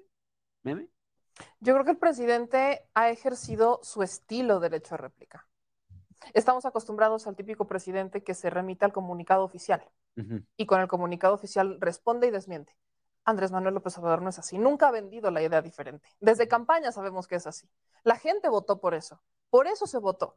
Ahora, ¿no gustan las respuestas? No, no gustan las respuestas. A muchos podrán no gustarles. Pero nosotros también somos sujetos de escrutinio público. Si la audiencia a nosotros nos exige, nosotros sabemos si le respondemos a la audiencia no y sabemos cómo quedamos parados con la audiencia. El presidente podrá a veces gustarnos o no su derecho de réplica. En el caso particular de lo que hizo el viernes y repitió el día de hoy, la pregunta que me sigue quedando en el aire, que nadie le ha hecho en la mañanera, es ¿de dónde sacó esos datos? Porque nadie se lo ha preguntado. Sí, eso sería interesante. Pero va a decir que se los pero hicieron llegar. Ahora, eh, ahora te doy la palabra, Alfredo. Solamente quiero decir que aclarar que yo no voté por eso. A mí me parece que es un acto intimidatorio, que no fue correcto, que degradó su autoridad, eh, la autoridad presidencial y su propia autoridad moral. Pero bueno, en fin, eh, Alfredo, te escuchamos. A ver, sí, a ver, me llevaría todo el minuto en explicar cómo lo que el presidente hace desde el poder no es derecho de réplica. El presidente de la República, por más que lo quieran mucho, no es un personaje, no es un ciudadano de a pie, es el presidente más poderoso que ha tenido este país en muchos años. Y hay que llevarlo al nivel, al, verdadero terreno de lo, de lo, que importa, de por qué las agresiones y de por qué podemos estancarnos en el debate de, los ingresos de, los periodistas, que aparte viene de un papelito que le, que le dieron, que tiene faltas de ortografía y que aún así tomó la decisión de transmitir. Eso ya está mal andar lanzando ese tipo de, acusaciones pone en riesgo, así les caiga mal Carlos Loret de Mola. No puede nadie en este país ser vulnerado de esa forma por una autoridad y ese es el artículo 16 constitucional. No puede ser molestado en sus bienes, en sus posiciones. Así que el debate del país que no existe, de una seguridad que, que no tienen aquí los periodistas ni las personas en general para andar diciendo cuánto ganan por todos lados es una cosa. Pero la otra es, por favor, desde, se van a cumplir el 20 de, febrero tres años del asesinato de Samir Flores, a quien López Obrador, junto con todas las personas que estaban en contra de la, de, la termoeléctrica de Huesca, el 10 de febrero, se acaban de cumplir tres años, Gracias, les dijo, los criminalizó, los, los, los estigmatizó y las consecuencias de eso ahora, los propios defensores de Loret estigmatizaron a la prensa. Ninguno de los de que defendió a Loret en el chat o en este space de, de Twitter habló por los periodistas. Muchos de los que defendieron a Loret ni siquiera mencionaron a los periodistas que han asesinado. Muchos de los que están ahí que hablaron y dijeron, no, Loret, esto y esto, todos somos Loret, no tienen un solo tuit en favor de uno de los periodistas. No, Loret no son todos los periodistas. Y por supuesto que, están en riesgo muchos periodistas, pero esos periodistas que están en riesgo no ganan lo que gana Loret, ni la mitad de lo que ganara si eso fuera un documento falso. Si Loret ganara la mitad de lo que el presidente publicó, los que están matando a los periodistas que se mueren no ganan ni la mitad de eso. A ver, vamos a escuchar a Luis Guillermo. vamos a escuchar a Luis Guillermo. Hay una falacia en esta discusión, mi querido Hernán. Eh, la falacia de que los medios son vulnerables o son inferiores en términos de poder al presidente de la República. En México, más del 90% de los medios de comunicación impresos, digitales, electrónicos, están en este momento embistiendo a la presidencia del presidente López Obrador para destituirlo, para golpearlo, para acabarlo. Y eso es un hecho y es una realidad que quienes critican al gobierno del presidente López Obrador por defender su punto de vista no quieren aceptar. En México hay una disparidad informativa real y significa un conjunto de medios, en su amplia mayoría, que niegan la voz a quienes piensan distinto y que la han negado por más de 40 años. Estamos en un enfrentamiento de poderes, mi querido Hernán, el poder presidencial contra el poder mediático que tiene detrás al poder económico que intenta desmantelar este gobierno, acabar con la transformación y recuperar a México para sus intereses. Antes de la pausa, Alfredo Lecona, dame una intervención de 30 segundos y ya después ampliamos más después del bloque. Sí, a ver, la, aprovecharía para, primero para desmentir lo que dice Yamel, es falso que nadie haya dicho, sobre todo en este espacio que se hizo el, el, viernes de, bajo la etiqueta Todos somos Loret, que todavía no entienden cómo funcionan las redes sociales a cabalidad. Si se, se pone ahí una, una etiqueta como un código, la gente puede significarla, la gente puede resignificarla y criticarla. Y lo que pasó el viernes fue muy interesante. Falso que nadie haya hablado de los periodistas asesinados. Yo escuché a varias intervenciones, mi propia intervención en ese espacio fue en ese sentido. Ojo, y empecé con el caso de Samir Flores. Ojo, el tema que está atrás, y lo dice el propio Loret, es la violencia en contra de periodistas que se expresa de muchísimas formas, empezando, por supuesto, sí, desde la vamos, precariedad laboral. Vamos a hablar de eso después de la pausa, porque a mí me parece que se ha confundido de forma tramposa este episodio sobre Carlos Loret, que yo he condenado desde luego, con la violencia que sufren los periodistas en este país, los periodistas de a pie, que me parece que son temas de muy distinta naturaleza. Pero vamos a discutir sobre esto después de la pausa. No se vayan.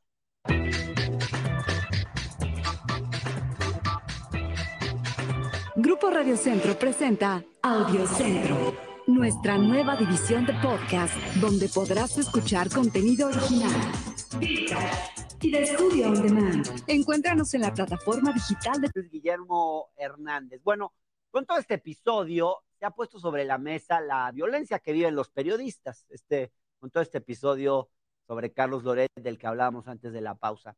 Y ciertamente la situación es terrible. En apenas estos dos meses del 2022, de lo que va este año, ya van, eh, bueno, no van ni dos meses, va un mes y medio, ya van seis periodistas asesinados. Seis. Exactamente, ¿cuál es el vínculo entre la violencia de los periodistas de a pie y los dichos del presidente frente a Carlos Loret y si se quiere agregarle la lista también a Carmen Aristegui? Te lo pregunto, Alfredo, porque a mí no me queda claro realmente exactamente cuál es el vínculo entre una cosa y la otra. ¿No creen que puede ser un poco, más que un poco eh, forzado, juntar las dos cosas en el mismo análisis y que puede resultar un tanto cuanto oportunista hablar en esos términos? Alfredo Lecona, por favor, empecemos contigo. Nunca será oportunista reconocer la violencia que se ejerce en contra de personas en un país tan violento como, como México primero. Pero vincularla a esto. Ahí voy. Justo. O sea, pues es que primero se tiene que empezar por reconocer qué tipo de violencias hay. Esta violencia que ejerce el presidente en contra de comunicadores como Carlos Loret y como Carmen Aristegui, pues bueno, eh, eh, lo han dicho ellos mismos, el problema o, no, no, va, a terminar en la mayor escalada de violencia quizás contra ellas, por ellos, porque eh, tienen el, poder de la notoriedad, de la visibilidad. El problema, y yo no lo digo yo, lo dice el relator para la libertad de expresión de la Comisión Interamericana de Derechos Humanos, que desde el año pasado, desde antes de que empezaran con la mísera sección esta de las, de las mentiras de, la semana, eh, dijo que no se puede hacer ese tipo de estigmatizaciones ni de calificaciones desde el gobierno en un país que vive este clima generalizado de violencia. Porque la violencia es una escalera. La violencia empieza con las palabras y la expresión máxima es cuando se le arrebata la vida a un comunicador o una comunicadora. Y en un país que desde el año 2000, según un artículo 19, lleva ya 150 periodistas asesinados. Eh, Gracias, Alfredo. Honestamente, sigo sin entender qué tiene que ver Loret y Carmen con el asesinato de estos seis periodistas.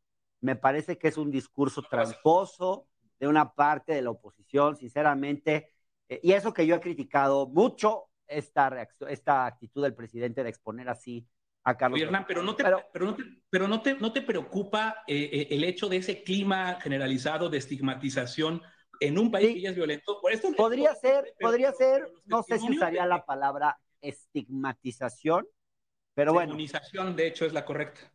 Vamos a escuchar, vamos a, escuchar a, a Luis Guillermo. A ver. Me parece que hay una deliberada tergiversación de la realidad mediática y de la realidad política en nuestro país en torno del presidente López Obrador. Y tiene que ver con este intento de las voces eh, pues, aliadas al, al, viejo régimen de convencernos de que este gobierno es autoritario, no respeta la libertad de expresión, no respeta la libertad de información, pero sobre todo que es el responsable de la situación que viven los periodistas en México, cuando esto es una, una realidad que tiene que ver con muchas aristas y con muchos elementos. Y con esto quiero cerrar mi participación en esta mesa. Me parece que es momento de que nos dejemos de hipocresías quienes analizamos los medios y analizamos el periodismo en México. Es hora de ser claros y ser transparentes. Llegó la hora en la que los periodistas también debamos rendir cuentas de nuestros actos y de nuestros dichos y hechos de cara a la sociedad mexicana. Gracias, Luis Guillermo. No sé si te tienes que ir. Si, si es así, adelante. Te agradecemos mucho esta participación. Meme, ¿qué nos dices? O sea, decirle a un periodista que miente y que el periodista no tenga cómo defenderse no es estigmatizarlo. Perdón, pero o sea, tenemos que ser honestos. El periodista no, que la persona afectada. Ajá, exacto. O sea, a ver, si está esta sección del quién es quién, yo la he criticado muchas veces. Pues porque es, malísimo. Yo creo que perfectamente podría ser más técnica. Podrían entregar más documentos. Perfecto. Estoy de acuerdo en que hay muchas cosas que mejorar pero decir que estigmatiza a la prensa por decirles es que este es un artículo tendencioso, es que aquí mintieron. la prensa también es objeto de, crítica. Por supuesto, ellos también perfectamente pueden ir a la conferencia de prensa, lo hizo Julio Astillero, puede perfectamente ir a la conferencia de prensa y decir, hey, aquí están mis documentos, aquí están mis argumentos, el que miente es el presidente. Lo hizo Julio Astillero, ¿por qué no lo podría hacer Loret de Mola? están acreditados en la conferencia de prensa. No es que no tengan la oportunidad de ir. Ha ido Jorge Ramos. Jorge Ramos ha ido a enfrentarse al presidente. O sea, no es como que es que la puerta está cerrada. Quieren debate, quieren información, perfectamente la puerta está abierta. Entonces, no, no hay ninguna relación entre Carlos Loret, lo que dice el presidente contra Carlos Loret o lo que dice incluso contra Aristegui, contra los otros periodistas. ¿Qué tienes que decir sobre esto, Alfredo Lecón? Pues que se le está olvidando nomás lo que acabo de decir, que es, es Amir Flores, un comunicador en, en la peor vulnerabilidad que, que podía estar, estigmatizado por el propio presidente. Y si no sabes lo que es estigmatizar, ojalá por lo menos sepas diferenciar lo que es mentir, que es de lo que acusas a la prensa o de lo que el presidente acusa a la prensa. ha mentido. Porque en este. No, También la prensa se equivoca y perfectamente puede decir me equivoqué y lo corrijo. El presidente miente todos los días. ¿Y cuáles son Todos los días, todos los días él ha, estado estigmatizando y a lo mejor tú no lo, no lo has reporteado. ¿Y por qué no va la si ahorita prensa? Pudiéramos ver, si ahorita pudiéramos escuchar lo que está sucediendo mientras nosotros estamos hablando en la protesta, segunda protesta de periodistas en, en Secretaría de Gobernación por la violencia que sufren cada quien en sus estados. Yo he cuestionado al mecanismo, el mecanismo no funciona. ya lo sé, y el cómplice es Alejandro Encinas de eso. Y el a ver, déjame hacerle. Y es, que, y es, que, López Obrador siga, siga mandando cada que aparecen estos temas a que lo resuelva Encinas, a que lo a ver, pero, el mecanismo. Alfredo. El mecanismo fue evaluado por la ONU desde. El mecanismo lleva 10 años sin funcionar, no lleva funcionar, lleva sin funcionar ver, dos, ¿Qué les parece si otro día hablamos del mecanismo? Otro día hablamos del mecanismo porque no me quiero distraer. Yo quisiera entender cuál es, Alfredo, Alfredo Lecón, el nexo causal entre el discurso del presidente frente a la prensa y la violencia que se ejerce en este país en contra de los periodistas, que empezó mucho antes. Y, les pregunto por qué, eh, ¿no les parece hipócrita que personalidades como Felipe Calderón o Margarita Zavala se solidaricen ahora con la violencia hacia los periodistas como lo muestra, por ejemplo, ese tuit, déjenme poner el tuit de Felipe Calderón. Fíjense, lean ese tuit. En medio de asesinatos de periodistas en México, AMLO intenta avergonzar a un famoso reportero que escribió sobre su hijo, Los Ángeles Times. Ahí está, ahí está lo que creo yo que es una trampa discursiva de la oposición. ¿Dónde está el nexo causal, Alfredo Lecona? Si viéramos más lo que están trabajando las organizaciones de la sociedad civil como artículo 19, si los viéramos más que los tweets de Felipe Calderón, otra cosa sería. Artículo 19 precisamente habló en su informe del año pasado de violencia en contra de periodistas, eh, donde hace un énfasis importante en la mañanera, explica el efecto cascada, el cómo vemos ya gobernadorcitos como Miguel Barbosa, como lo fue eh, este impresentable de Baja California, que hasta se me fue el, nombre, que fue señalado por una misma víctima de violencia contra periodistas asesinada, Lourdes, por eh, a, ir con cuestiones incluso que van desde la precariedad laboral y que podría haber terminado un asesinato. Personajes que han cubierto este gobierno.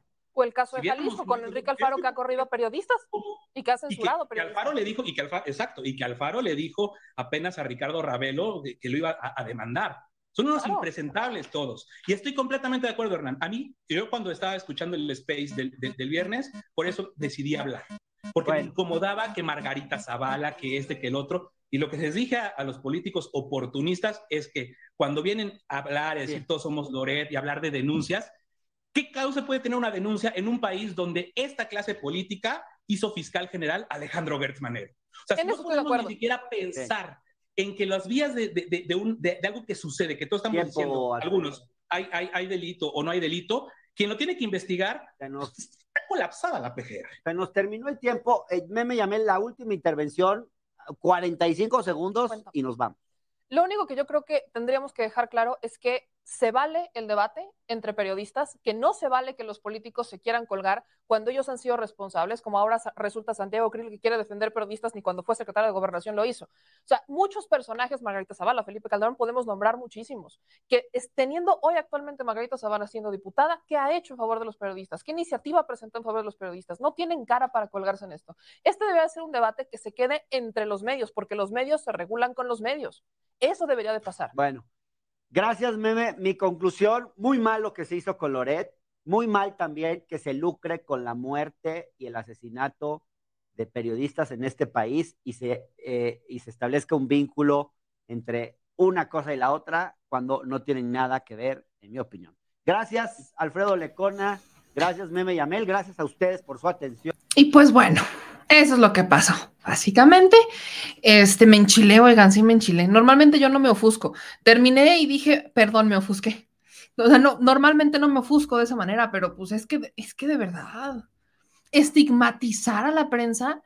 A ver, ¿qué es estigmatizar? Estigmatizar es un señalamiento negativo hacia una persona o a un grupo de personas con el fin de insultarlo, no solamente ofenderlo, atacarlo, y todo está justificado por el desprecio, prejuicios o estereotipos que se tienen hacia estas personas.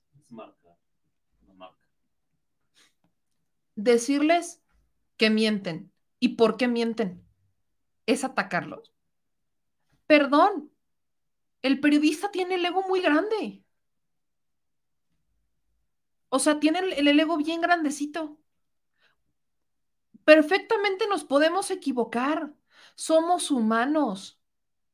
Y si vemos muchas notas, como esta última de Loret de Mola, ellos estigmatizaron a un, al hijo del presidente y a su esposa porque los atacaron solamente porque los odian. Y eso no lo podemos señalar, según algunas personas que trabajan en los medios tradicionales, porque es estigmatizar a la prensa. O sea, no le puedes decir a la prensa que estigmatiza a una persona, no le puedes decir a la prensa que miente, no le puedes decir a la prensa que se equivocó, porque es que lo estás atacando, lo estás ofendiendo. No, bueno, ellos nos han ofendido. Han ofendido al consumidor, han ofendido al usuario, han ofendido al pueblo, han estigmatizado al pueblo. Ellos sí lo han hecho. Y pruebas tenemos muchas, notas tendenciosas que están incompletas, que no son informativas, o sea, tenemos mucha información al respecto. Pero cuidado y nosotros o alguien se le ocurra decir que están mal, porque entonces ya los estás atacando por piedad. Que le bajen tantito, yo creo que esto es para todos, que le bajen tres rayitas, nada más tres, nada más tres rayitas a su ego, que acepten que se pueden equivocar y si consideran que no están equivocados y que tienen los elementos para probar su punto, vayan a la conferencia, la puerta está abierta. Yo, Denise Dresser, Jorge Ramos, Julio Astillero ha ido. ¿De verdad tanto trabajo les cuesta aceptar que se equivocaron? ¿O tanto trabajo les cuesta darse cuenta o que la gente y las audiencias se den cuenta de que no son los grandes periodistas que han presumido por años. No sé, piénsenlo. Y bueno, dicho eso, ya nos podemos calmar. Ya, ya sacamos el foie, ya nos calmamos y pues bueno, bienvenidos a los gustados momentos de Meme se ha ofuscado. Dicho ya nos vamos, ya nos vamos Chile Banda. Este, hay muchas cosas obviamente que se quedan en el tintero e información que llega de último minuto que me compartía aquí el señor productor, es que eh, filtran información de una solicitud, es más, les voy a poner esta, esta información que me manda eh, el productor para que usted pueda estar pendiente, es información que no podemos perder de vista, ya lo platicábamos la semana pasada. Eh, hay información que se tiene en donde hay una solicitud de detención y extradición a Estados Unidos del expresidente de Honduras, Juan Orlando Hernández. La, solicitud habría sido recibida en la Cancillería del país centroamericano por parte de la Embajada de los Estados Unidos. La semana pasada hablamos, incluso leíamos la respuesta del propio Juan Orlando cuando decía, es que yo he trabajado con Estados Unidos, les hemos extraditado a nuestros delincuentes, su lógica. Eh, muchos de nuestros delincuentes han huido de nosotros porque los íbamos a extraditar, pero se fueron a entregar a Estados Unidos. No, carece mucho de lógica. Un argumento muy similar al que podría perfectamente estar utilizando este Felipe Calderón, pero pues ya parece que hay hay información. La Cancillería, de acuerdo a la ley, ha remitido comunicación oficial de la Embajada de los Estados Unidos solicitando formal arresto provisional de un político hondureño con el propósito de extradición a los Estados Unidos de América. A todos les llega su tiempo. Yo espero que no tarde tanto para que llegue el de Calderón. No, lo, espero desesperadamente también el de Peña Nieto. No sé, no sé, pero bueno, ¿cómo les explico? Eh, hoy nos llegaron algunos superchats, déjenme incluirlos. Me presta pluma, este señor productor, si usted es tan amable. Muchas gracias. Eh, hay algunos que nos llegaron, entonces yo veía por ahí que nos llegaba de nuestro querido Bernardino, nos llegaron dos superchats que alcancé a ver. Corrígeme, mi querido Bernardino, si me equivoco, porque vi por aquí algunos que llegaron. Entonces, pues aquí, aquí van el de Bernardino. Luego, hoy tuvimos uno de Cris Meneses que estuvo muy bonito y te agradezco muchísimo, mi querido Cris, el mensaje que me mandaste me llegó bien al corazón en un día como hoy, fíjate, eh, que fue de 99 dólares, mi querido eh, Cris Meneses. Muchísimas, muchísimas gracias por, por sumarse a este espacio por apoyarnos de la manera en la que nos apoyan. Es muy importante para nosotros. Miren, aquí ya se van llenando. Miren, ya, ya casi, ya casi estamos a nada de que se llene y de que ustedes decidan a dónde vamos a parar, diría uno de los bookies. Este. Otro super chat que recibimos hace ratito también era de 10 dólares que también nos estaban mandando por acá. Entonces, muchas gracias a todos los que nos apoyan. Este, aquí leo otro, algunos comentarios. Dice, Meme, eh, parecido a todos los que atacan al presidente repitiendo lo mismo, creo que eh, les dieron una hoja igual que tenían que repetir cada que tenían que atacar al presidente. Luego dice María de la Luz, Cermeño, eres muy buena, mejor que todos estos periodistas cerrados sin argumentos, muchas gracias. Luego nos dice Meme, dinos cuál es la forma correcta de llenar la boleta para revocación de mandato. No es rellenar la boleta para revocación de mandato, les pongo la imagen que ya la tenemos lista. Aquí está, ahí está, para Ara que nos preguntaba esta es la pregunta para revocación de mandato. Todavía tenemos pendiente organizar este programa especial con toda la información de la revocación, pero los datos importantes. Eh, en, principio, si usted quiere que el presidente se quede, dice claramente en el recuadro que siga en la presidencia de la República. No hay pierde. El que siga en la presidencia de la República se convierte en un sí. Entendámoslo como un sí, es más quito esto, ahí está. Si usted quiere que el presidente Andrés Manuel López Obrador se quede, que continúe y termine el periodo en el 2024, le tiene que poner que siga en la presidencia de la República. Si usted quiere lo contrario, pues lo dice claramente, que se le revoque el mandato por pérdida de confianza y ese sería un que no se quede. Así es más o menos, tómele foto, hágale un screenshot, este, agarre otro celular y tómele foto para que usted sepa si quiere que se quede el presidente, pues es donde está el sí. Si usted quiere que se vaya el presidente, es donde está el no. Creo que es una manera en la que no se me van a confundir porque pues esta es la boleta que se va a utilizar en la revocación de mandato el próximo 10 de abril. Eh, voy con los últimos comentarios que nos hicieron por aquí. El tipo de reforma soberbia, decían por acá. Este, Gabriel Z. Alfredo, ni el tiempo para hablar puede respetar por qué credibilidad puede tener unos eh, hipócritas. Eh, luego dicen que se quede por siempre, dice Adriana. Este, dicen aquí en sus comentarios. M me llaman, me encanta cada que te invitan a un debate. Muchas gracias, querido Juan Carlos. Este dice, qué buena caja china se aventó la oposición. Siguen las noticias de una mentira que difundió Loret. Muy, muy poca información o nada se dice de Anaya a la reforma energética. Hay que reconocer que tiene más de 70 años. ¿Va a haber listado como las votaciones normales? Sí, como la votación normal, solamente que va a ser muy parecido a la consulta pasada. Eh, ese es un tema importante, va a haber menos casillas, así que váyanse organizando, váyanse organizando. Nos dicen, van a marcarla con una X o escribir la palabra sí, lo que usted quiera mientras esté dentro del recuadro correcto. Es como el día de elección. Mientras esté en el recuadro correcto, no importa si usted le pone sí, no importa si usted le pone una X, no importa si usted le pone una palomita, mientras esté dentro del recuadro correcto y su intención de voto sea extremadamente clara. Mientras así sea, no importa si le pone sí, si le pone una X, si le pone una palomita, eh, si le pone te amo, AMLO, no importa, mientras esté dentro del recuadro, dentro del recuadro correspondiente. Eh, dicen acá en otros comentarios, pero, la pregunta dice que si queremos que se le revoque el mandato, el sí y el no están al revés. Pero a ver, va de nuevo, va de nuevo para que se lo explique cuál es el sentido. Le pongo sí porque es el que siga en la presidencia de la República que siga. Porque si se dan cuenta, la pregunta y las respuestas, pues, están, o sea, está muy ensalzado esto. Entonces, aquí literalmente pudieron haber puesto sí o no, pudieron haber puesto sí o no, pero decidieron que las respuestas fueran así de claras para que no hubiera problema. Entonces, si usted quiere que se quede, que es a lo que me refiero con el sí, es en que siga en la presidencia de la República. Si usted quiere que se vaya, es el que se le revoque el mandato por pérdida de confianza y este es el no para que sea más fácil para algunas personas, pues. De todas formas, lo vamos a compartir en las redes sociales para que usted lo pueda este, tener presente. Pondrán casillas especiales. Vamos a hacer este programa especial. Todavía estamos en tiempo para hacer este programa especial, en donde pues van a, este, a salir ahí estas dudas. Jess Solís dice, meme, no me lees. Pues es que me encantaría poder leerlos a todos, pero pues no tengo, están viendo, son lentes. Están viendo que uso lentes, o sea. Eh, dicen acá, ¿por cuánto dinero puedes mentir a la gente y viéndola de frente, Alfredo? No sé, habría que preguntar a Loret. Eh, yo creo que le puede decirle claramente esta respuesta. Eh, Pat, ¿nos van a hacer la del ratón loco otra vez buscando nuestra casilla? Es probable. Muy probable muy, muy probable. Nos dice aquí Alfredo Ali, meme, no veo que digan las ganancias o bienes de Loret, lo ganó por el, radio, por herencia, no me regreses los mensajes en Messenger, aquí estoy, dice Alfredo Ali, nos manda un super chat de 5 dólares, nos cuesta trabajo, usted tenga, está, está viendo que somos poquitos, poquitos pero efectivos, mi querido Alfredo.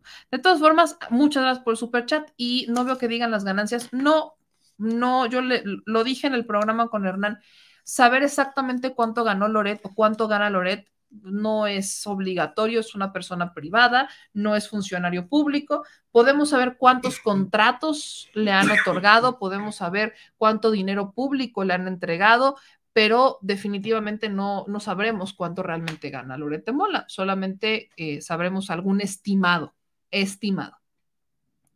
Muchas gracias, Suki, que dice meme, me encanta cómo das las noticias. José Eduardo, Jorge Eduardo, me encanta el intro del programa.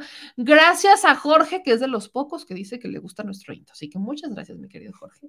Eh, en Estados Unidos también podemos votar. Sí, sí pueden votar, hay que registrarse. Ya empezamos a ver que hubo problemas con el registro. Eh, pero no se preocupen, mi querida Ana va a compartirles toda esta información sobre la revocación de mandato en nuestro Telegram. Tenemos un Telegram, entonces recuerden que eh, vamos a estar muy pendientes con la información. En Telegram les vamos a compartir todo eso también en Twitter, así que ahí, ahí usted lo puede, lo puede ver. Dice Luis Correa, hola, me metí bien el octágono, muy bien, aunque al principio pensé que habías cambiado del viernes pasado. Pienso que AMLO se pasó un poquitín, pero el que se ríe se lleva y Loret comenzó con supuestos. Yo dije mi opinión con toda claridad, usted la conocía desde el viernes, yo le dije, no estoy de acuerdo en que el presidente lo haya hecho desde esta tribuna, creo que hubo muchas otras formas de hacerlo, entiendo el por qué, sabrán que muchas veces les digo, aunque yo no estoy de acuerdo con algunas cosas, se las intento explicar porque las entiendo. No las comparto, pero las entiendo. Entonces, con ese sentido, es que, pues, eh, les dije esto, pero vaya, creo que ya vieron el programa completo. Y bueno, dicho eso, dicho eso, muchas gracias a todos los que están por acá. Eh, de verdad, mil, mil gracias por acompañarnos, por estar con este espacio, por seguirnos en, en este espacio. Dice Isaac, no defiendas a Loret Meme. Híjole, mano. Híjole, mi querido Isaac, si no, si no viste, si no viste, si no viste el debate, híjole, mano, híjole, mano. No, hombre. O sea, aviéntate de nuevo el debate, mi querido Isaac, y entonces emite una opinión. No escuchen solamente lo que les convenga.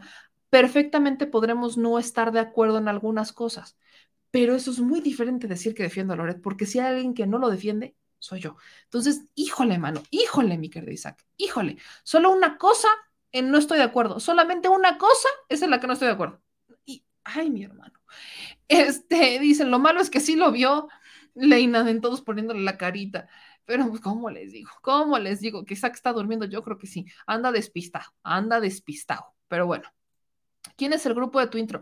No hay grupo, mi querido Juan. Es una de estas canciones gratis que podemos utilizar por YouTube. Acuérdense que no podemos usar cualquier música libre, que si no yo ya me hubiera puesto aquí una que otro, uno que otro rolón, de verdad, pero bueno. Este, dice, lo que no entiendo es por qué Loret sigue en circulación. Pues porque hay alguien que le paga. Por eso. Pero bueno, ya nos vamos, mi querida Chilebanda. Un millón de gracias a todos y a todos ustedes por acompañarnos, por estar aquí. De verdad, gracias por el suscribirse al canal. No se les olvide, no se les olvide que es extremadamente importante que nos ayuden a darle like, a suscribirse y activar la campanita.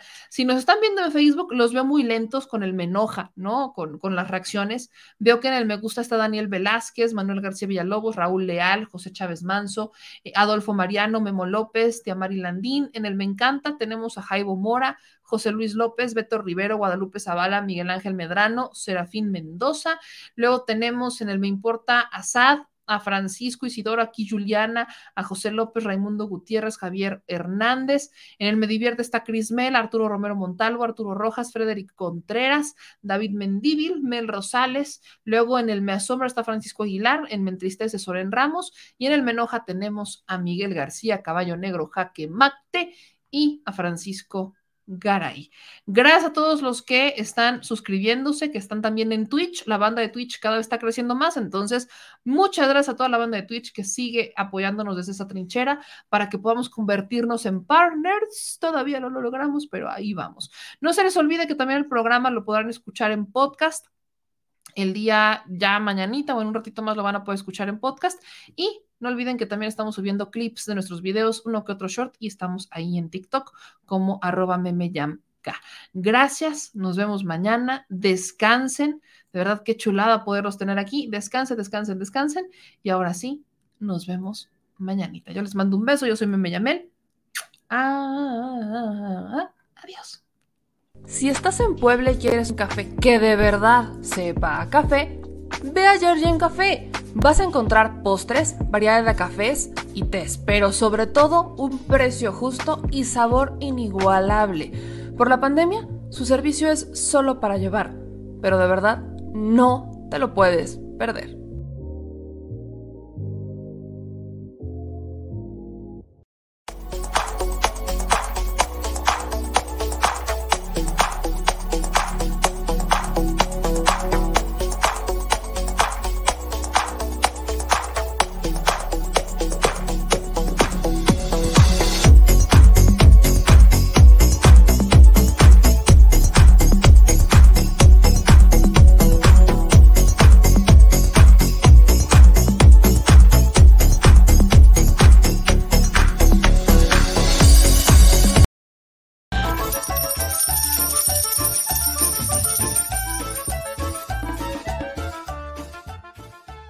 Al Chile.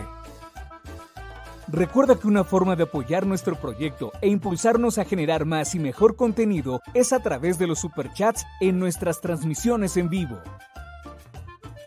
Solo tienes que dirigirte al recuadro donde escribes mensajes, darle clic al símbolo de moneda, colocar los datos de tu tarjeta bancaria, el monto a donar y de forma inmediata se verá reflejado en un recuadro de color con el mensaje de tu preferencia. Otra manera, por si no nos alcanzas a ver en vivo, es ir a la descripción de nuestro video de YouTube, darle clic a la liga de PayPal y repetir el proceso como en los superchats. Ese recurso llegará directo a nuestra cuenta bancaria. En Facebook también puedes apoyarnos de forma mensual. En el inicio de nuestra página encontrarás el botón Quiero colaborar. Ahí podrás adquirir una membresía que nos impulsará a seguir combatiendo la infodemia desde esta plataforma. Y si eres de los que no confía en la tecnología, puedes hacer un depósito o transferencia a nuestro número de tarjeta Banamex, desde cualquier establecimiento, banco y hasta tu aplicación móvil. Anótalo. El número es 4766-8415-9203-0897. Recuerda, esto es completamente voluntario y es una forma de apoyar e involucrarte más con este proyecto independiente. Hazlo tuyo y comparte.